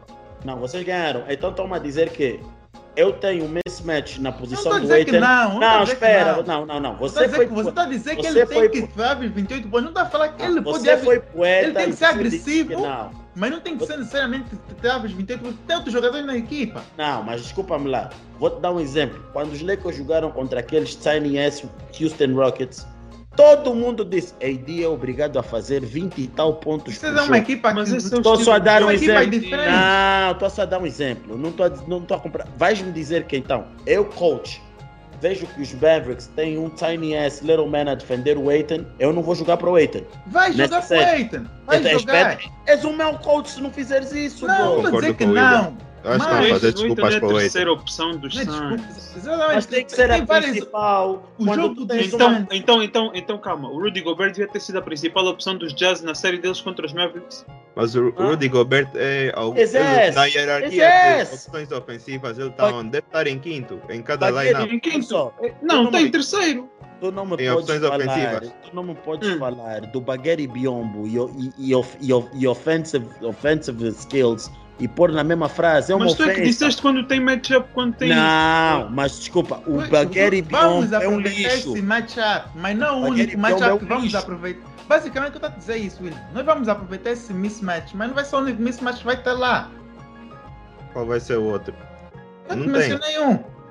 O que tu mencionaste foi uma Switch. O, Vai dizer que podem é fazer mesma. Switch. Vai dizer As que o Luka Mavericks também podem é mais fazer baixo switch. que o CP3. Assim tira o. Ok, Luca Doncic tira o Michael Bridges do caminho. O que é que vai lhe parar? Mismatch em qualquer jogador. Então, mas é isso que eu estava falando. Nosso ataque é assim. Nós não vamos utilizar o Aiton. Vou praticamente só utilizar o Aiton. Ah, Então, mas isso, isso, é, isso é basquete. Criar mismatches é parte do basquete. É Não, isso mas que eu isso. Eu não concordo muito com vocês, mas vou só Eu, con- respeitar. eu concordo com o William. Eu, não vou, eu, vou, Mas- eu vou respeitar. mas o problema-. Eu não estou a dizer O que problema é que, o problema é Mas que o Aiton não O, tem o essa ataque do, capacidade. dos Suns não é de um jogador ficar em aves. O dos Lakers é Mas- mais assim. Mas de Suns de é um mais. Eles distribuem mais a bola para vários jogadores. Uma Tu é paras de o Chris Paul, paraste o Aiton, acabou. É O simples. Paras o Chris Paul, paraste o Aiton, é simples. Fala à toa. Não faz. Não, é assim. falar como se o Aiton fosse um dia de jogo que só recebe lápis. Uhum. Mas Well- qual, é, qual, qual é o principal modo de marcar dele? Ele marca de vários sítios. Ele marca de embaixo do cesto, normalmente assistência Chris Paul. Não é ele que, tá, que pega na bola e decide, não, vou fazer dribble, dribble, crossover. O Aiton Eh, é tão bom no shake. ataque. Ele é tão bom no ataque que ele não precisa jogar, não precisa de começar com ele, ele acaba por pontuar na mesma. Porque ele, Acaba. algum jogador, o jogador pode começar com o Booker, ele faz alguma coisa aí, depois enquanto vê que o Aiton está aberto, passa, ele faz mid-range, open jumper e está aí. Mas o Chris Paul é que unlock o Aiton, a maior parte das vezes. Tu tiras o Aiton, Não, tiras o Chris Paul do jogo, Epá, também tiras sim, o Aiton. Claro, claro que o Chris Paul, o Chris Paul, o Aiton beneficiou muito do Chris Paul. Mas também temos que ver que epá, esse é o papel do Aiton. Vocês querem que o Aiton pegue vá ter post touches para quê? Se esse não é o jogo deles, não é o jogo que lhes fez ganhar 50 e tal jogos, olha lá quanto é que eles ganharam. 73. Não o jogo deles. O jogo dos Suns é no perímetro. Com o Sim, Chris. Paul, com o Booker, Michael Bridges. E o Aiton é a opção deles dentro quando é preciso. E ele faz Exato. o trabalho dele. Eu Não, concordo. não pode estar à espera, não pode estar à espera. Ah, porque não, agora o Aiton tem que average 30 nessa série porque, porque tem mismatch. Bem, pá, se calhar pode, mas essa não é a opção. Eles não forçam as jogadas para o Aiton. As jogadas acontecem e é pá, é o, que- o que der, né? Todo, Suns, vejo, todo mundo vejo esse é o estilo do Suns. Todo mundo vai, vai ter a oportunidade de, de, de pontuar. O Eu Booker vai ter os dados dele, o Chris Paul vai ter o dele, o Aiton vai ter o dele, o Mikael também vai ter o dele. O problema, o problema do Aiton, aliás, o problema aqui que eu estou a dizer é que eu vejo que o André acabou de dizer agora, que do, da maneira dos pontos do Aiton e como é que eles vêm. Então, se virem-me dizer, ok, não, os, os Mavs não têm bigs, não vão conseguir parar os, os Suns por causa disso. É impossível tu dizeres isso, porque o Aiton não, é- não, é, não é pessoa que cria, cria pontos para ele próprio, é pessoa que recebe a bola. Cria numa sim, situação- cria sim, Não cria cria, sim literalmente não cria. cria sim. Sandy, você tá maluco? Não, não, não. Literalmente ok, não cria. Ele, pode, ele pode criar, mas não, esse não é o jogo dele. Sim, ele não, não, não, o nosso, nós não tentamos forçar a fazer isso, mas ele pode ficar no- com 5 segundos com a bola e ele cria a própria jogada dele. A ele dizer que muito bem fazer isso. Mas ele não faz isso. Ele, o estilo de jogo do Aiton é ou marca embaixo do cesto ou vai marcar um catch and shoot mid-range que se calhar fez um jab step. Ok, para ti aí já criou. Mas Não, tá bom. Eu já vi o Aiton a pegar a bola no, no, na feature line, faz isso até uns com o Valanciunas. Dribla a bola, faz um spin move e finaliza do outro lado. Sabe o que eu também uma isso vez não é já marquei do fez meio campo. sozinho? Eu- Isso tá. foi ele sozinho ou não? Eu também já marquei do meu campo uma vez, sabes? Atirei a Ah. bola mesmo, a bola Eu tava bateu na. falando durante o jogo, bateu na cara, tá tabela. sendo defendido, estou a falar disso. Tem, mas dizer de uma coisa que aconteceu uma vez, não é o, que ele, não é o jogo que ele faz. Ele não, é criador. não é o estilo de jogo dos Suns, não é aquele não que ele não faz. Não, Então não porque tá ele não ele faz isso agora vai toda hora, fazer, que ele tá- não tem a capacidade de fazer Está a isso. desconversar, está a desconversar. Não Está a dizer que ele vai, vai estar a dizer que ele então vai fazer isso na próxima série. E, então, se ele se, se diz que ele vai fazer isso, então tens de tô concordar falando- com o tô- William que ele devia average 28 points. Não estou a falar isso, você não está a perceber. O foco aqui é, os- é a preferência dos Suns. A preferência, ok, tá bom. Vamos dizer, ok, o Aiton consegue, mas os Santos preferem que ele não faça isso. Então, no final do dia, a vantagem, a vantagem deles, que é serem maiores que os, que os delas, é, é inexistente. Qualquer das formas, bom. porque os Santos não jogam assim. É bom, vamos ver se isso vai Se vai ser inexistente. Então, pronto. Aqui, eh, para não ficar muito preparado aqui nesta série, esta aqui é o que íamos a falar sobre a série dos Suns e dos Pelicans. Como já viram, é uma série polêmica porque toca muito no coração do Lucani. Ele também não queria. Também é do Dallas. ele também não já, queria. Ele também não queria. Calma. Ele também não queria admitir que esses casuzeiros dos Suns iriam, iriam, iriam, coisa ter, eh, iriam ter sorte. Mas pronto, agora deixamos por fim as últimas três séries mais desinteressantes da, da, da, da, da, primeira ronda. Por isso nós não vamos nem sequer falar delas conforme nós estivemos a falar um, das restantes. Ou seja, para começar, uh, Sixers Raptors uh, acabou por ser acabou por ter emoção nos últimos dois jogos porque to, nos últimos três jogos, porque todo mundo pensou que o Doc Rivers iria ser o primeiro treinador a, a permitir que uh, uma equipa a perder 3-0 pudesse dar uma reviravolta de, de, de, de 4-3. Um, só duas ou três equipas tinham conseguido fazer um jogo 3-0 e ir até um jogo 7. E o Doc Rivers teve quase a fazer isso. Felizmente os árbitros não quiseram fazer isso então mandaram o James Harden e o, e o Embiid, sei lá quantas vezes, para a linha de lances livres para poderem safar o Doc Rivers. Todo mundo sabe que até a, a, cara do Doc Rivers virou um meme, que o Doc Rivers sentiu um alívio no fourth quarter quando viu que não iria para um jogo 7. Um, e os Sixers continuam a ser aquela equipa que não jogam nada, não prestam, não tem nada especial, tiveram dificuldades. James Harden uh, continua, parece que está num ciclo de Benjamin Button. É, é impossível uma pessoa envelhecer tão rápido com tão poucos anos de vida. e isso nota-se no seu jogo. É, é, como se ele tivesse o, é, o, o mais velho, o, o, mais velho puto. E pronto, não. É o que acontece quando não tomas conta do corpo. Exato. E sinceramente não, não, é, não é uma série que devíamos ficar aqui a tirar muito tempo a pegar, porque também os Sixers passarem, vamos estar aqui também do Heat, um, Sixers Heat, e depois tivemos outra série que foi dos Golden State, Golden State que jogaram com os Nuggets. Não foi uma surpresa muito grande os, os Warriors terem, terem eliminado os Nuggets. Foi uma surpresa, foi uh, ver os Nuggets a lutarem no final para conseguirem levar até um jogo 6. Uh, mas infelizmente, quando tu só tens um jogador de jeito na tua equipa, que era o Jokic, um grande props para o Jokic porque teve números extraordinários nessa série, um, ah, não foi suficiente para poder combater contra o Stephen Curry, Jordan Poole e companhia. Um, ah, e então uh, não foi desta que o Jokic voltou a ser, voltou a ter. Eu tenho uma pergunta. Hum. Esse é pro Sandy. William, precisa de falar isso. Falar... Não, pros dois mesmo. Vocês disseram que os Sands foram exposed, né? É. É, é. Os Sands, ano, Sands esse ano estão melhor que o ano passado, sim ou não? Não. Estão iguais. Acho que estava uma coisa. Tá bom. Indiferente para a minha pergunta. Os Suns, com, com esses Nuggets melhores, Stephen, ganharam em 4 jogos. Os Warriors ganharam em 5, quase 6 jogos. Como é que os, Warriors não, não estão considerados como exposed também? Se deviam ter devia ser sweep e não foi. Os Suns ganharam em quatro jogos Nuggets, com o Michael Porter Jr. a jogar. Sim, sim, sim. Objection, relevance. que relevance? Oh my god, que relevance. Acho que não tem nada a ver, sinceramente. Não tem nada a ver, sinceramente. Os Suns ganharam em quatro jogos. Eu acho que essa, eu acho que essa tua eu acho que essa ganharam tua... em 5, quase 6. Percebo, mas eu acho que essa tua, essa tua pergunta faria mais sentido se os Warriors tivessem ido até o jogo 6. Não. Mas foram assim, 6 jogos. Isso, tem isso um jogo... foi um. Não, tem um jogo de ganha, um jogo de sorte. Foram 5 jogos, vamos só ficar assim. Mas na mesma. Ganha um se jogo de foram exposed, o que, que o Warriors está exposed? É normal tu perderes um jogo, acordas numa off night, tudo bem. Agora, 6 jogos. Exato. Ah, então não é normal tu perderes mais do que um jogo com o cantor melhor jogador, não tá? Mas é normal mesmo você perder contra os Pelicans, mano. Não vem mesmo. Os Pelicans. Tá, tá, tá bom, tá bom. Você está aqui muito dos Pelicans. Você viste, viste os Pelicans a cometer, a mostrar a sinais de maturidade como o Timberwolves. Oh, viste, só para deixar, viste, só para deixar claro, o Lucani veio em público dizer, em pleno chat, que os, que os Pelicans não é a vossa não é, não é a, a AFC de que estamos habituados a ver, é uma AFC diferente, com mais capacidade.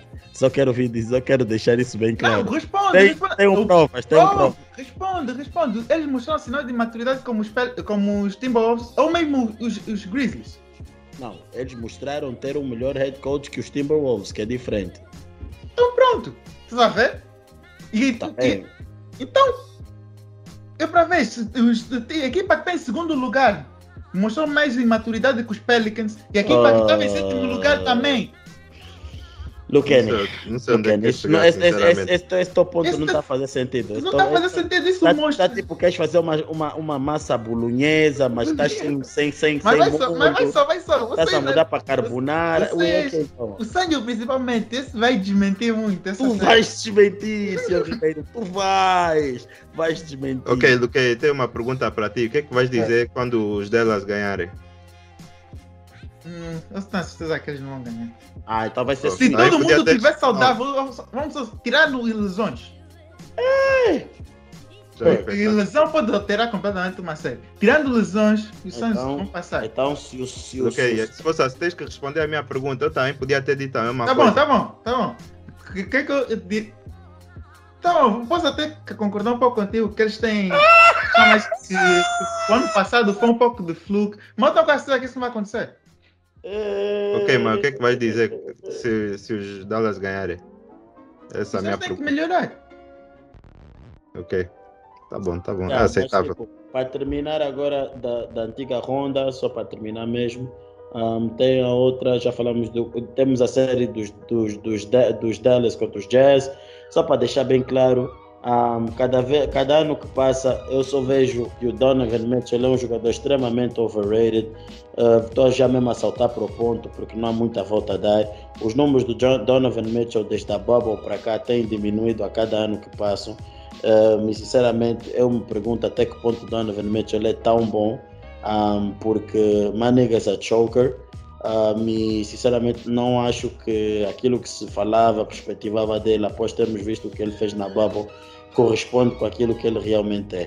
Donovan Mitchell lançou na série contra os Dallas 21% da linha de 3. Nos playoffs desse ano, fez 26 pontos por jogo, a lançar 40%, a 40% do campo. 21% da linha de 3, a permitir que o seu oponente tivesse um field goal percentage acima de 56% e teve um plus minus em campo de menos 6,5.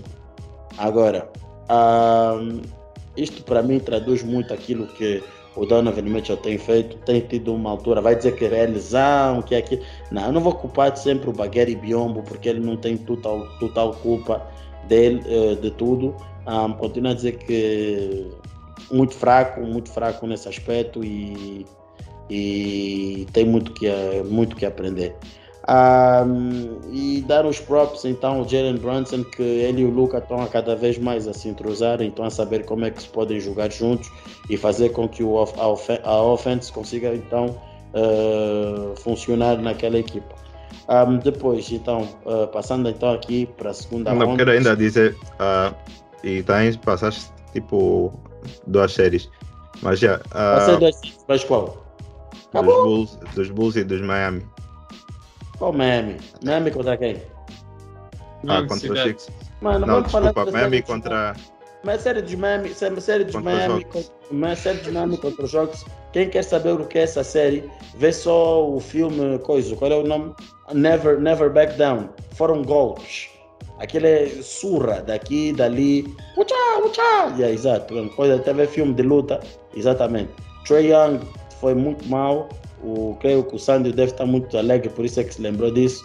Trey Young foi muito mal, foi Trey Old, eh, não está habituado. Um, é, uma, é uma tristeza ver um jogador como Trae Young a, a, a- ser eliminado daquela forma e ainda rir no dia da eliminatória. Um, os, os Heat eh, fizeram basicamente sessão de bullying nele e depois tem um outro que era os Bulls. Bulls não dá para muito para lhes ofender, continua a faltar um jogador. Eu continuo a dizer que o Nicola não é o jogador que os Bulls precisam, o Big. Um, também é injusto porque o Caruso, de certa forma, depois desapareceu da série por lesão. Lonzo não esteve e faz toda a falta.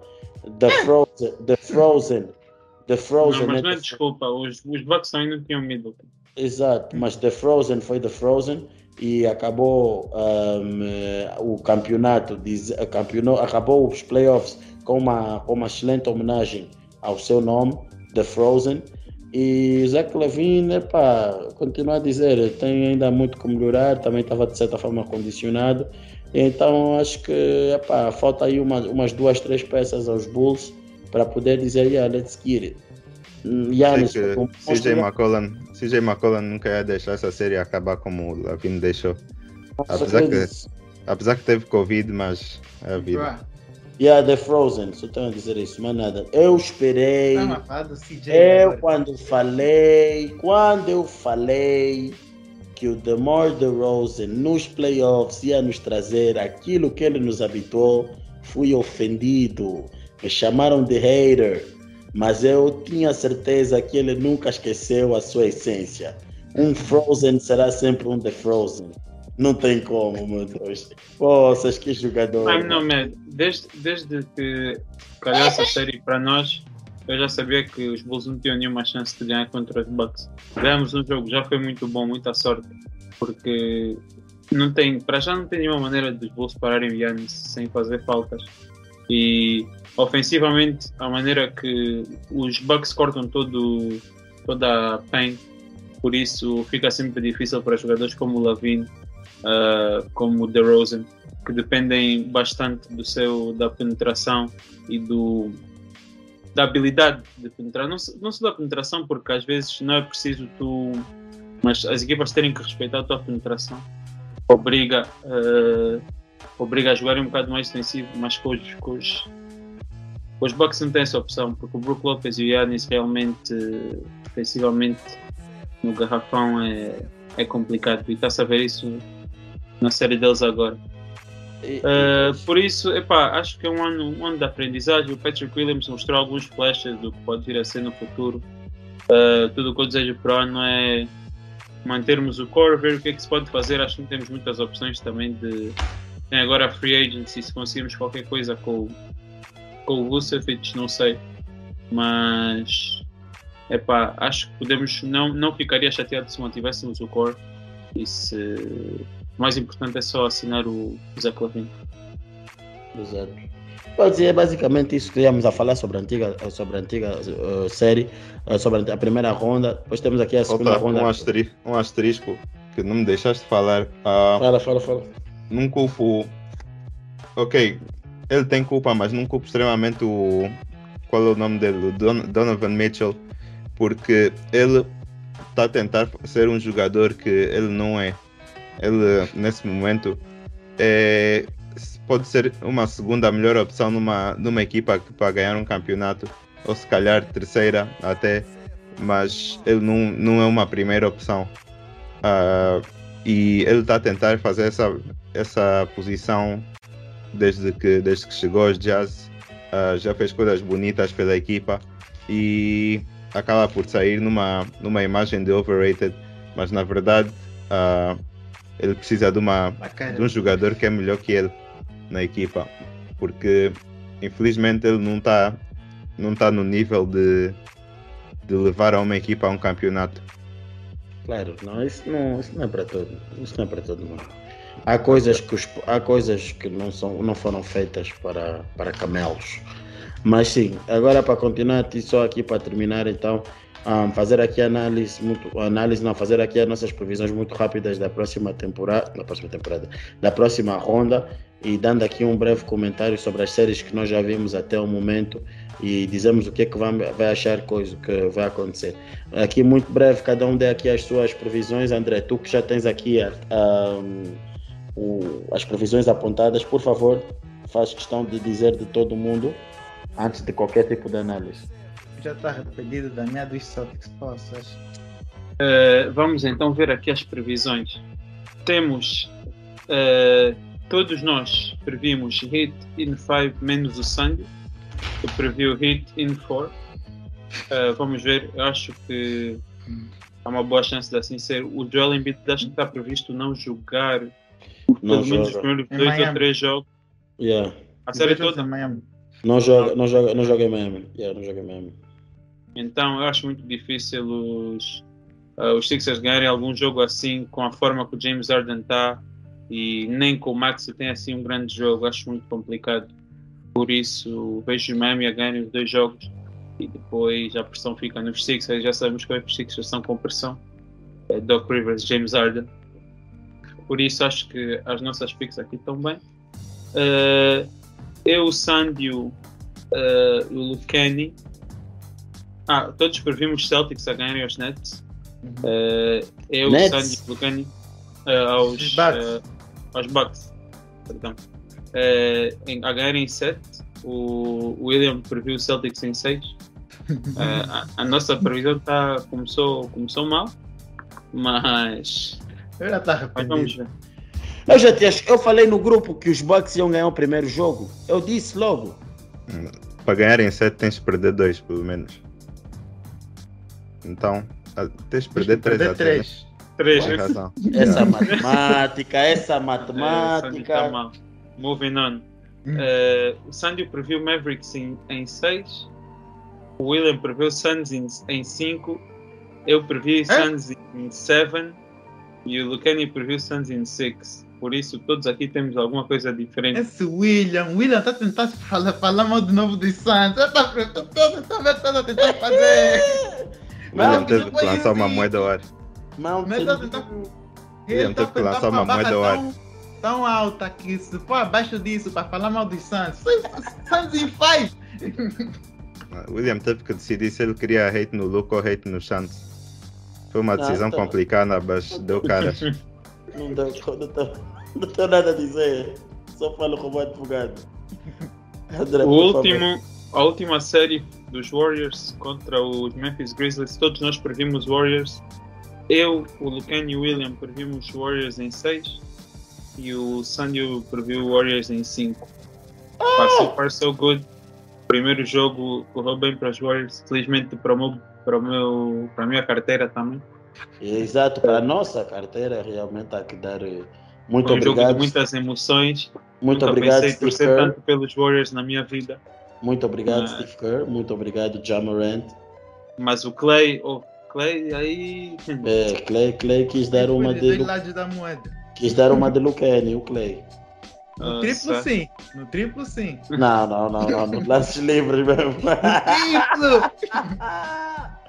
Mas já, tipo, só para terminar aqui, tipo, dizer que o jogo dos Boston Celtics contra os Bucks, nós já, eu pelo menos já tinha dito que eu esperava que os Bucks iriam ganhar o primeiro jogo, porque eu continuo a dizer, os Bucks nesse aspecto um, têm um jogo que obriga com que os Celtics precisem de, de remontar a sua estratégia para poder tentar travar o Yannis um, não digo que estiveram mal no primeiro jogo em termos de travar o Yannis. O Yannis teve 9 de 25, teve turnovers, teve foul trouble, mas um mau jogo, entre aspas, do Yannis é um triple-double com números bastante interessantes. Yannis também conseguiu, de certa forma, usar o seu corpo, o seu físico, para criar uh, jogadas para os seus companheiros e isso foi bastante importante na fase final, na fase final do jogo. Por isso, props mas eu acabo por dizer que o que definiu o jogo, o primeiro jogo, foi basicamente a influência dos role players um, na partida. Ou seja, o Bobby Portis estava a lançar como se fosse o Kawhi Leonard de, de mid-range, estava a fazer pontos chatos. Depois tivemos o Grayson Allen extremamente bom nos lançamentos de triplo. Tivemos também um, o Drew Holiday que de forma, de forma silenciosa, mas fez os seus 20 e tal pontos, 21, 22. Depois ainda tivemos mais o, o, um, um, pontinho ou outro importante do Brook Lopez. E depois, em contrapartida, os Celtics tiveram dificuldades. O, o Tatum, obviamente, a ser uh, uh, o foco da defesa dos, dos Bucks, mas a conseguir, prontos, a encontrar forma de se tentar fazer um ponto, entrar no jogo. Jalen Brown completamente apagado do jogo, tem que fazer muito mais. O homem ontem estava a jogar como se fosse um indivíduo que tivesse a vida às Caraíbas, não esteve a fazer absolutamente nada em campo. Pritchard pensou que ele fosse o novo Cal Corver, não sei onde, não sei porque que ele estava a lançar constantemente com 13, 16, 17 segundos ainda no, no, no, no shot, no, no shot clock, ou seja, no relógio. A Marcus Smart muito fraco em termos ofensivos. Um, Robert Williams também não tem grande influência em termos ofensivos. Ou seja, os, os, os role players estiveram muito mal em termos ofensivos e ficaram ali, perderam-se em tentativas de triplos.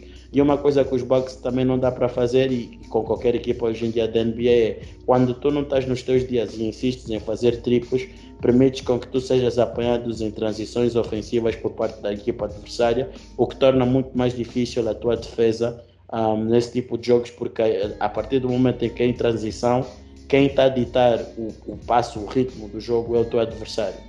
Logo, se tu estiveres descompassado, estiveres desposicionado, desorganizado, é muito fácil os Bucks fazerem pontos e foi o que aconteceu várias vezes.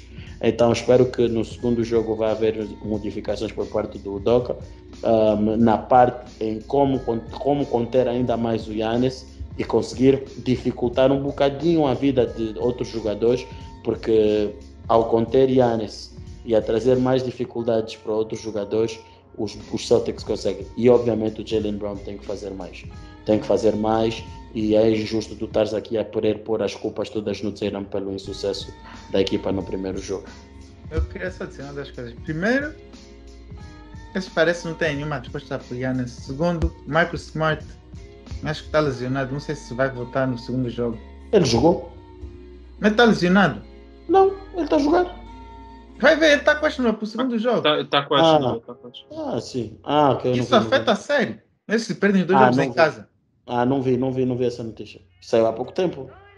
Sim, sim. Não, ele, ele foi para locker room durante o jogo, o primeiro jogo. Sim, mas depois voltou. É, mas pá, se ele não tiver 100%, se não tiver, não Marcus Smart, Marcus Smart é duro, ele vai voltar. Ele vai jogar. Tá, só sei que eles não podem perder dois, dois primeiros jogos em casa, isso fica muito oh, Ele não vai, oh, eu vou te dizer uma coisa, para mim esse, essa série tipo, não me preocupa assim muito porque tu nunca consegues parar exatamente o Yannis. É difícil, é, fisicamente é difícil. Mas agora, enquanto eles conseguirem trazer dificuldades ao Yannis para cometer turnovers e, e, e contra, e, e tirar-lhe de certa forma a vontade de ir para o rim, mano, tu consegues viver com ele passar a bola para os colegas. Simplesmente os colegas fizeram os lançamentos dessa vez, bro. Uhum. Agora, será, será que os colegas vão fazer isso durante os próximos 6, 7 jogos? Eis a questão. Sim, eu acho que isso, isso que disseste que eles não têm resposta para Yannis, acho que não está certo. Acho que eles fizeram um bom trabalho no Yannis, porque é o clássico caso do, desses grandes jogadores. Tu queres, preferes que ele marque 50 pontos e, e destrua a tua equipa completamente, ou preferes obrigar o Grayson Allen, Wesley Matthews, o Bobby Portis e o Brook Lopez a ganharem o jogo para, para os Bucks? Epá, porque eu prefiro mil vezes apostar no, nesses outros jogadores falharem do uhum. que no Yannis não fazer 50. Por isso, acho que o plano deles defensivamente estava sólido. Acho que o maior problema deles foi ofensivamente. Uh, a série que eles vieram, os Nets eram uma equipa que não tinha rim protection nenhum. Por isso, para eles era sempre muito fácil atacar o sexto durante a série toda. Nesse jogo não é bem assim. O game plan dos Bucks, desde que o Budenholzer foi, é sempre cortar os pontos no paint e deixar lançarem triplos. Eles todos os anos são das equipas que deixam lançar mais wide open threes, mais corner threes. Yeah. E epá, é uma estratégia que tem funcionado porque eles defendem muito bem dentro do sexto. E epá, não são todas as equipas que conseguem lançar 40% de triplo e, e punish esse estilo de jogo. Então acho que o que, o que os Celtics têm que fazer, o Jalen Brown tem que ser melhor sim pelo que ouvi dizer, ele ainda está um bocado incomodado da, da hamstring injury que ele teve. Uhum. E, e, acho que não tendo o Marcus Smart vai ser complicado para, para os Celtics, porque o Marcus Smart acaba por ser o point guard deles e fora ele, eles não têm assim nenhum grande point guard que possam usar. E eu não confio no Jason Tatum como ball handler, viu-se nesse jogo que pode ser complicado. Jalen Brown, mesma coisa. Então acho que vai ser complicado para eles, mas eles têm que melhorar ofensivamente, tentar fazer, tirar melhores shots. Os triplos vão estar sempre available, tanto, tanto os do Pritchard que ele lança com 3 segundos ou outros. Uh, é só uma questão de eles tentarem explorar o melhor shot e se não houver o melhor shot, então forçar qualquer coisa. Mas fora isso, acho que defensivamente eles estão bem. É, é isso, eu continuo a dizer, acho que é só mesmo isso, que é só aqueles pequenos pontos, Santos, não, creio que não tens nada a dizer sobre isso, não é? Eu concordo com o que o André disse. Exato, exato. Onde logo vi que o Sandy quando quer ele fala logo. Yeah, mas tipo, depois uma série que eu acho que tipo, para avançarmos também, porque não ficamos muito tempo, é a série dos, dos Golden State Warriors contra os Memphis. Um, só uh, queria que o Sandy dissesse algo um, para, ter, para, para terminar esta série. O, depois o Lucani dava um palpite uh, da série dos, dos dos, dos Suns contra os Mavs. E o André. Já, já falamos. Então, dava um palpite da, do, da série dos Miami contra os, contra os Sixers e terminávamos. Yeah. É, já falamos um bocado de todas as séries. O André falou quando estávamos. O André, o André falou quando estávamos a falar do, das picks, mas em termos do jogo dos Warriors, Uh, foi, um, foi um jogo que foi uma, como é que, uma montanha russa. Uh, em certos pontos pensei que os Memphis conseguiam levar, e depois víamos também que os Warriors tinham uma, uma certa maturidade. E, foi bom ver o, o Jordan Poole e o jogo que ele fez também, apesar que às vezes ele fazia uns lançamentos que não são aconselháveis, mas isso faz parte também do jogo dele também, porque ele é jovem, mas uh, tem funcionado até agora e mesmo a vida do banco conseguiu fazer 31 pontos, mas no final do dia os minutos é que importa mais e ele fez para aí uns 37. E os Grizzlies não são uma equipa para se desrespeitar. Eu disse que os Grizzlies iam em 5, mas esse jogo se calhar mostrou-me que os Grizzlies se calhar ainda conseguem levar mais um jogo aos Warriors. Uh, os Grizzlies e os Warriors têm uma certa história, pelo menos nos, nos últimos, no último ano ou dois ou ano e meio, já nem me lembro, desde o play-in. E vai ser interessante ver como é que as duas equipas evoluíram até agora e como é que vai ser daqui para frente. Mas acho que os Grizzlies não vão ser não vão ser uns não vai ser a mesma coisa que os Denver não vão ser uma equipa que vai aceitar ser empurrada facilmente e estou yeah. pronto yeah. para ver essa série acho que vai ser interessante uh, só para terminar para adicionar aqui dos Grizzlies para mim vai depender muito daquilo que é o John Morant no fourth quarter. John Morant é um péssimo jogador no fourth quarter tem péssimos stats no fourth quarter tivemos a falar sobre isso ainda há tempos que o problema do John Morant muitas das vezes é o decision making dele, ou seja, a tomada de decisões que ele tem por vezes, e tudo isso, como por exemplo o André fala isso muito bem, é quando Morant decide levantar, ou seja, decolar, eh, sem pensar naquilo que vai fazer e quando vê-se apertado quer fazer uma outra coisa qualquer, um passe desesperado ou quer inventar qualquer coisa no meio do ar, e, por exemplo, a última jogada do primeiro jogo contra os Golden State acabou por ser interessante porque quando o Jamorant tenta avançar para fazer o layup, o Jamorant acaba por se encontrar de certa forma apertado porque está a tentar fazer o início da passada em cima do Curry e o Curry muito bem em cima dele impede-lhe uh, de conseguir uh, fazer o seu, como é que eu posso dizer, de iniciar o seu movimento e perde a bola. Então é mais daquele tipo de situação onde eu digo que o Jamarant tem que melhorar. O Jamarant nos últimos 10 minutos de cada quarto quarto está a fazer 7.7 pontos por jogo, 2.8 ressaltos, 2.6 assistências, a lançar 37.8 em, em campo, 28.6 da linha de triplo e 69.2 da linha de lances livres. Acaba por ser uma situação muito, muito preocupante. Ou seja, é um jogador com o pior FG percentage do top 10 em termos de último quarto, em termos de jogadores, em termos de performance de último quarto um, nesses playoffs, ou seja, ele está no top 10 jogadores de pior exibição no último quarto. Então acho que isso conta muito quando tu és a estrela principal da tua equipa e isso vai me dar, isso para mim só me permite dizer que os Memphis Grizzlies ainda não vão dar aquele trabalho que nós vamos esperar que darão aos Warriors. Ou seja, os jogos vão ser divertidos, rindo, mas o resultado final vai ser um resultado confortável para os Warriors. Exato. Manda-me dessa lista, William. Eu quero saber quem está à frente. Então, ah, posso mandar. Posso mandar. eu sei com. Tenho quase certeza quantos jogadores é de distância. Chris Paul. Sandy tem um hate pelo Chris- Sandy tem um hate pelo Chris Paul fora do normal, é? Sim! Ele disse o quê? Sandy tem um hate pelo Chris Não, Paul sim, fora mas eu-. Mas ele disse o Chris Paul. Ele disse que o Chris Paul é o que está em primeiro lugar. Bruh. Se o Chris Paul se for para os, para os Knicks, o Sandy vai dizer que ele é a melhor contratação dos Knicks, vocês vão ver. Mas já. ah, mas basicamente é isso. A série dos Mavs e dos, dos Suns já falamos um pouco. A série dos Sixers contra os. contra os. eh, Qual é o nome daqueles? contra os Miami Heat. É uma série que pelo menos os 10 primeiros jogos não devem ser assim interessantes do ponto de vista qualitativo. Um, sem Embiid, a vantagem está toda do lado para a equipa caseira, mas a ver vamos quando Embiid voltar uh, se vai estar dispu- se a série vai ganhar algum tipo de, de pica, se assim podemos dizer. Mas sim, de qualquer das formas, esse foi o episódio de hoje, foi mais tenso. Ah, mas acabamos por ter exatamente informações, acaba, ah, informações extremamente interessantes.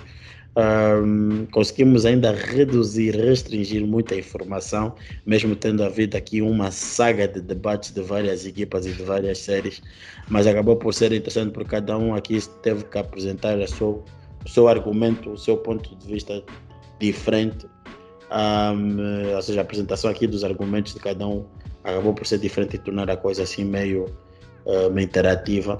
Uh, hoje esteve mais envolvido, teve mais interativo, teve mais emotivo, é a palavra correta.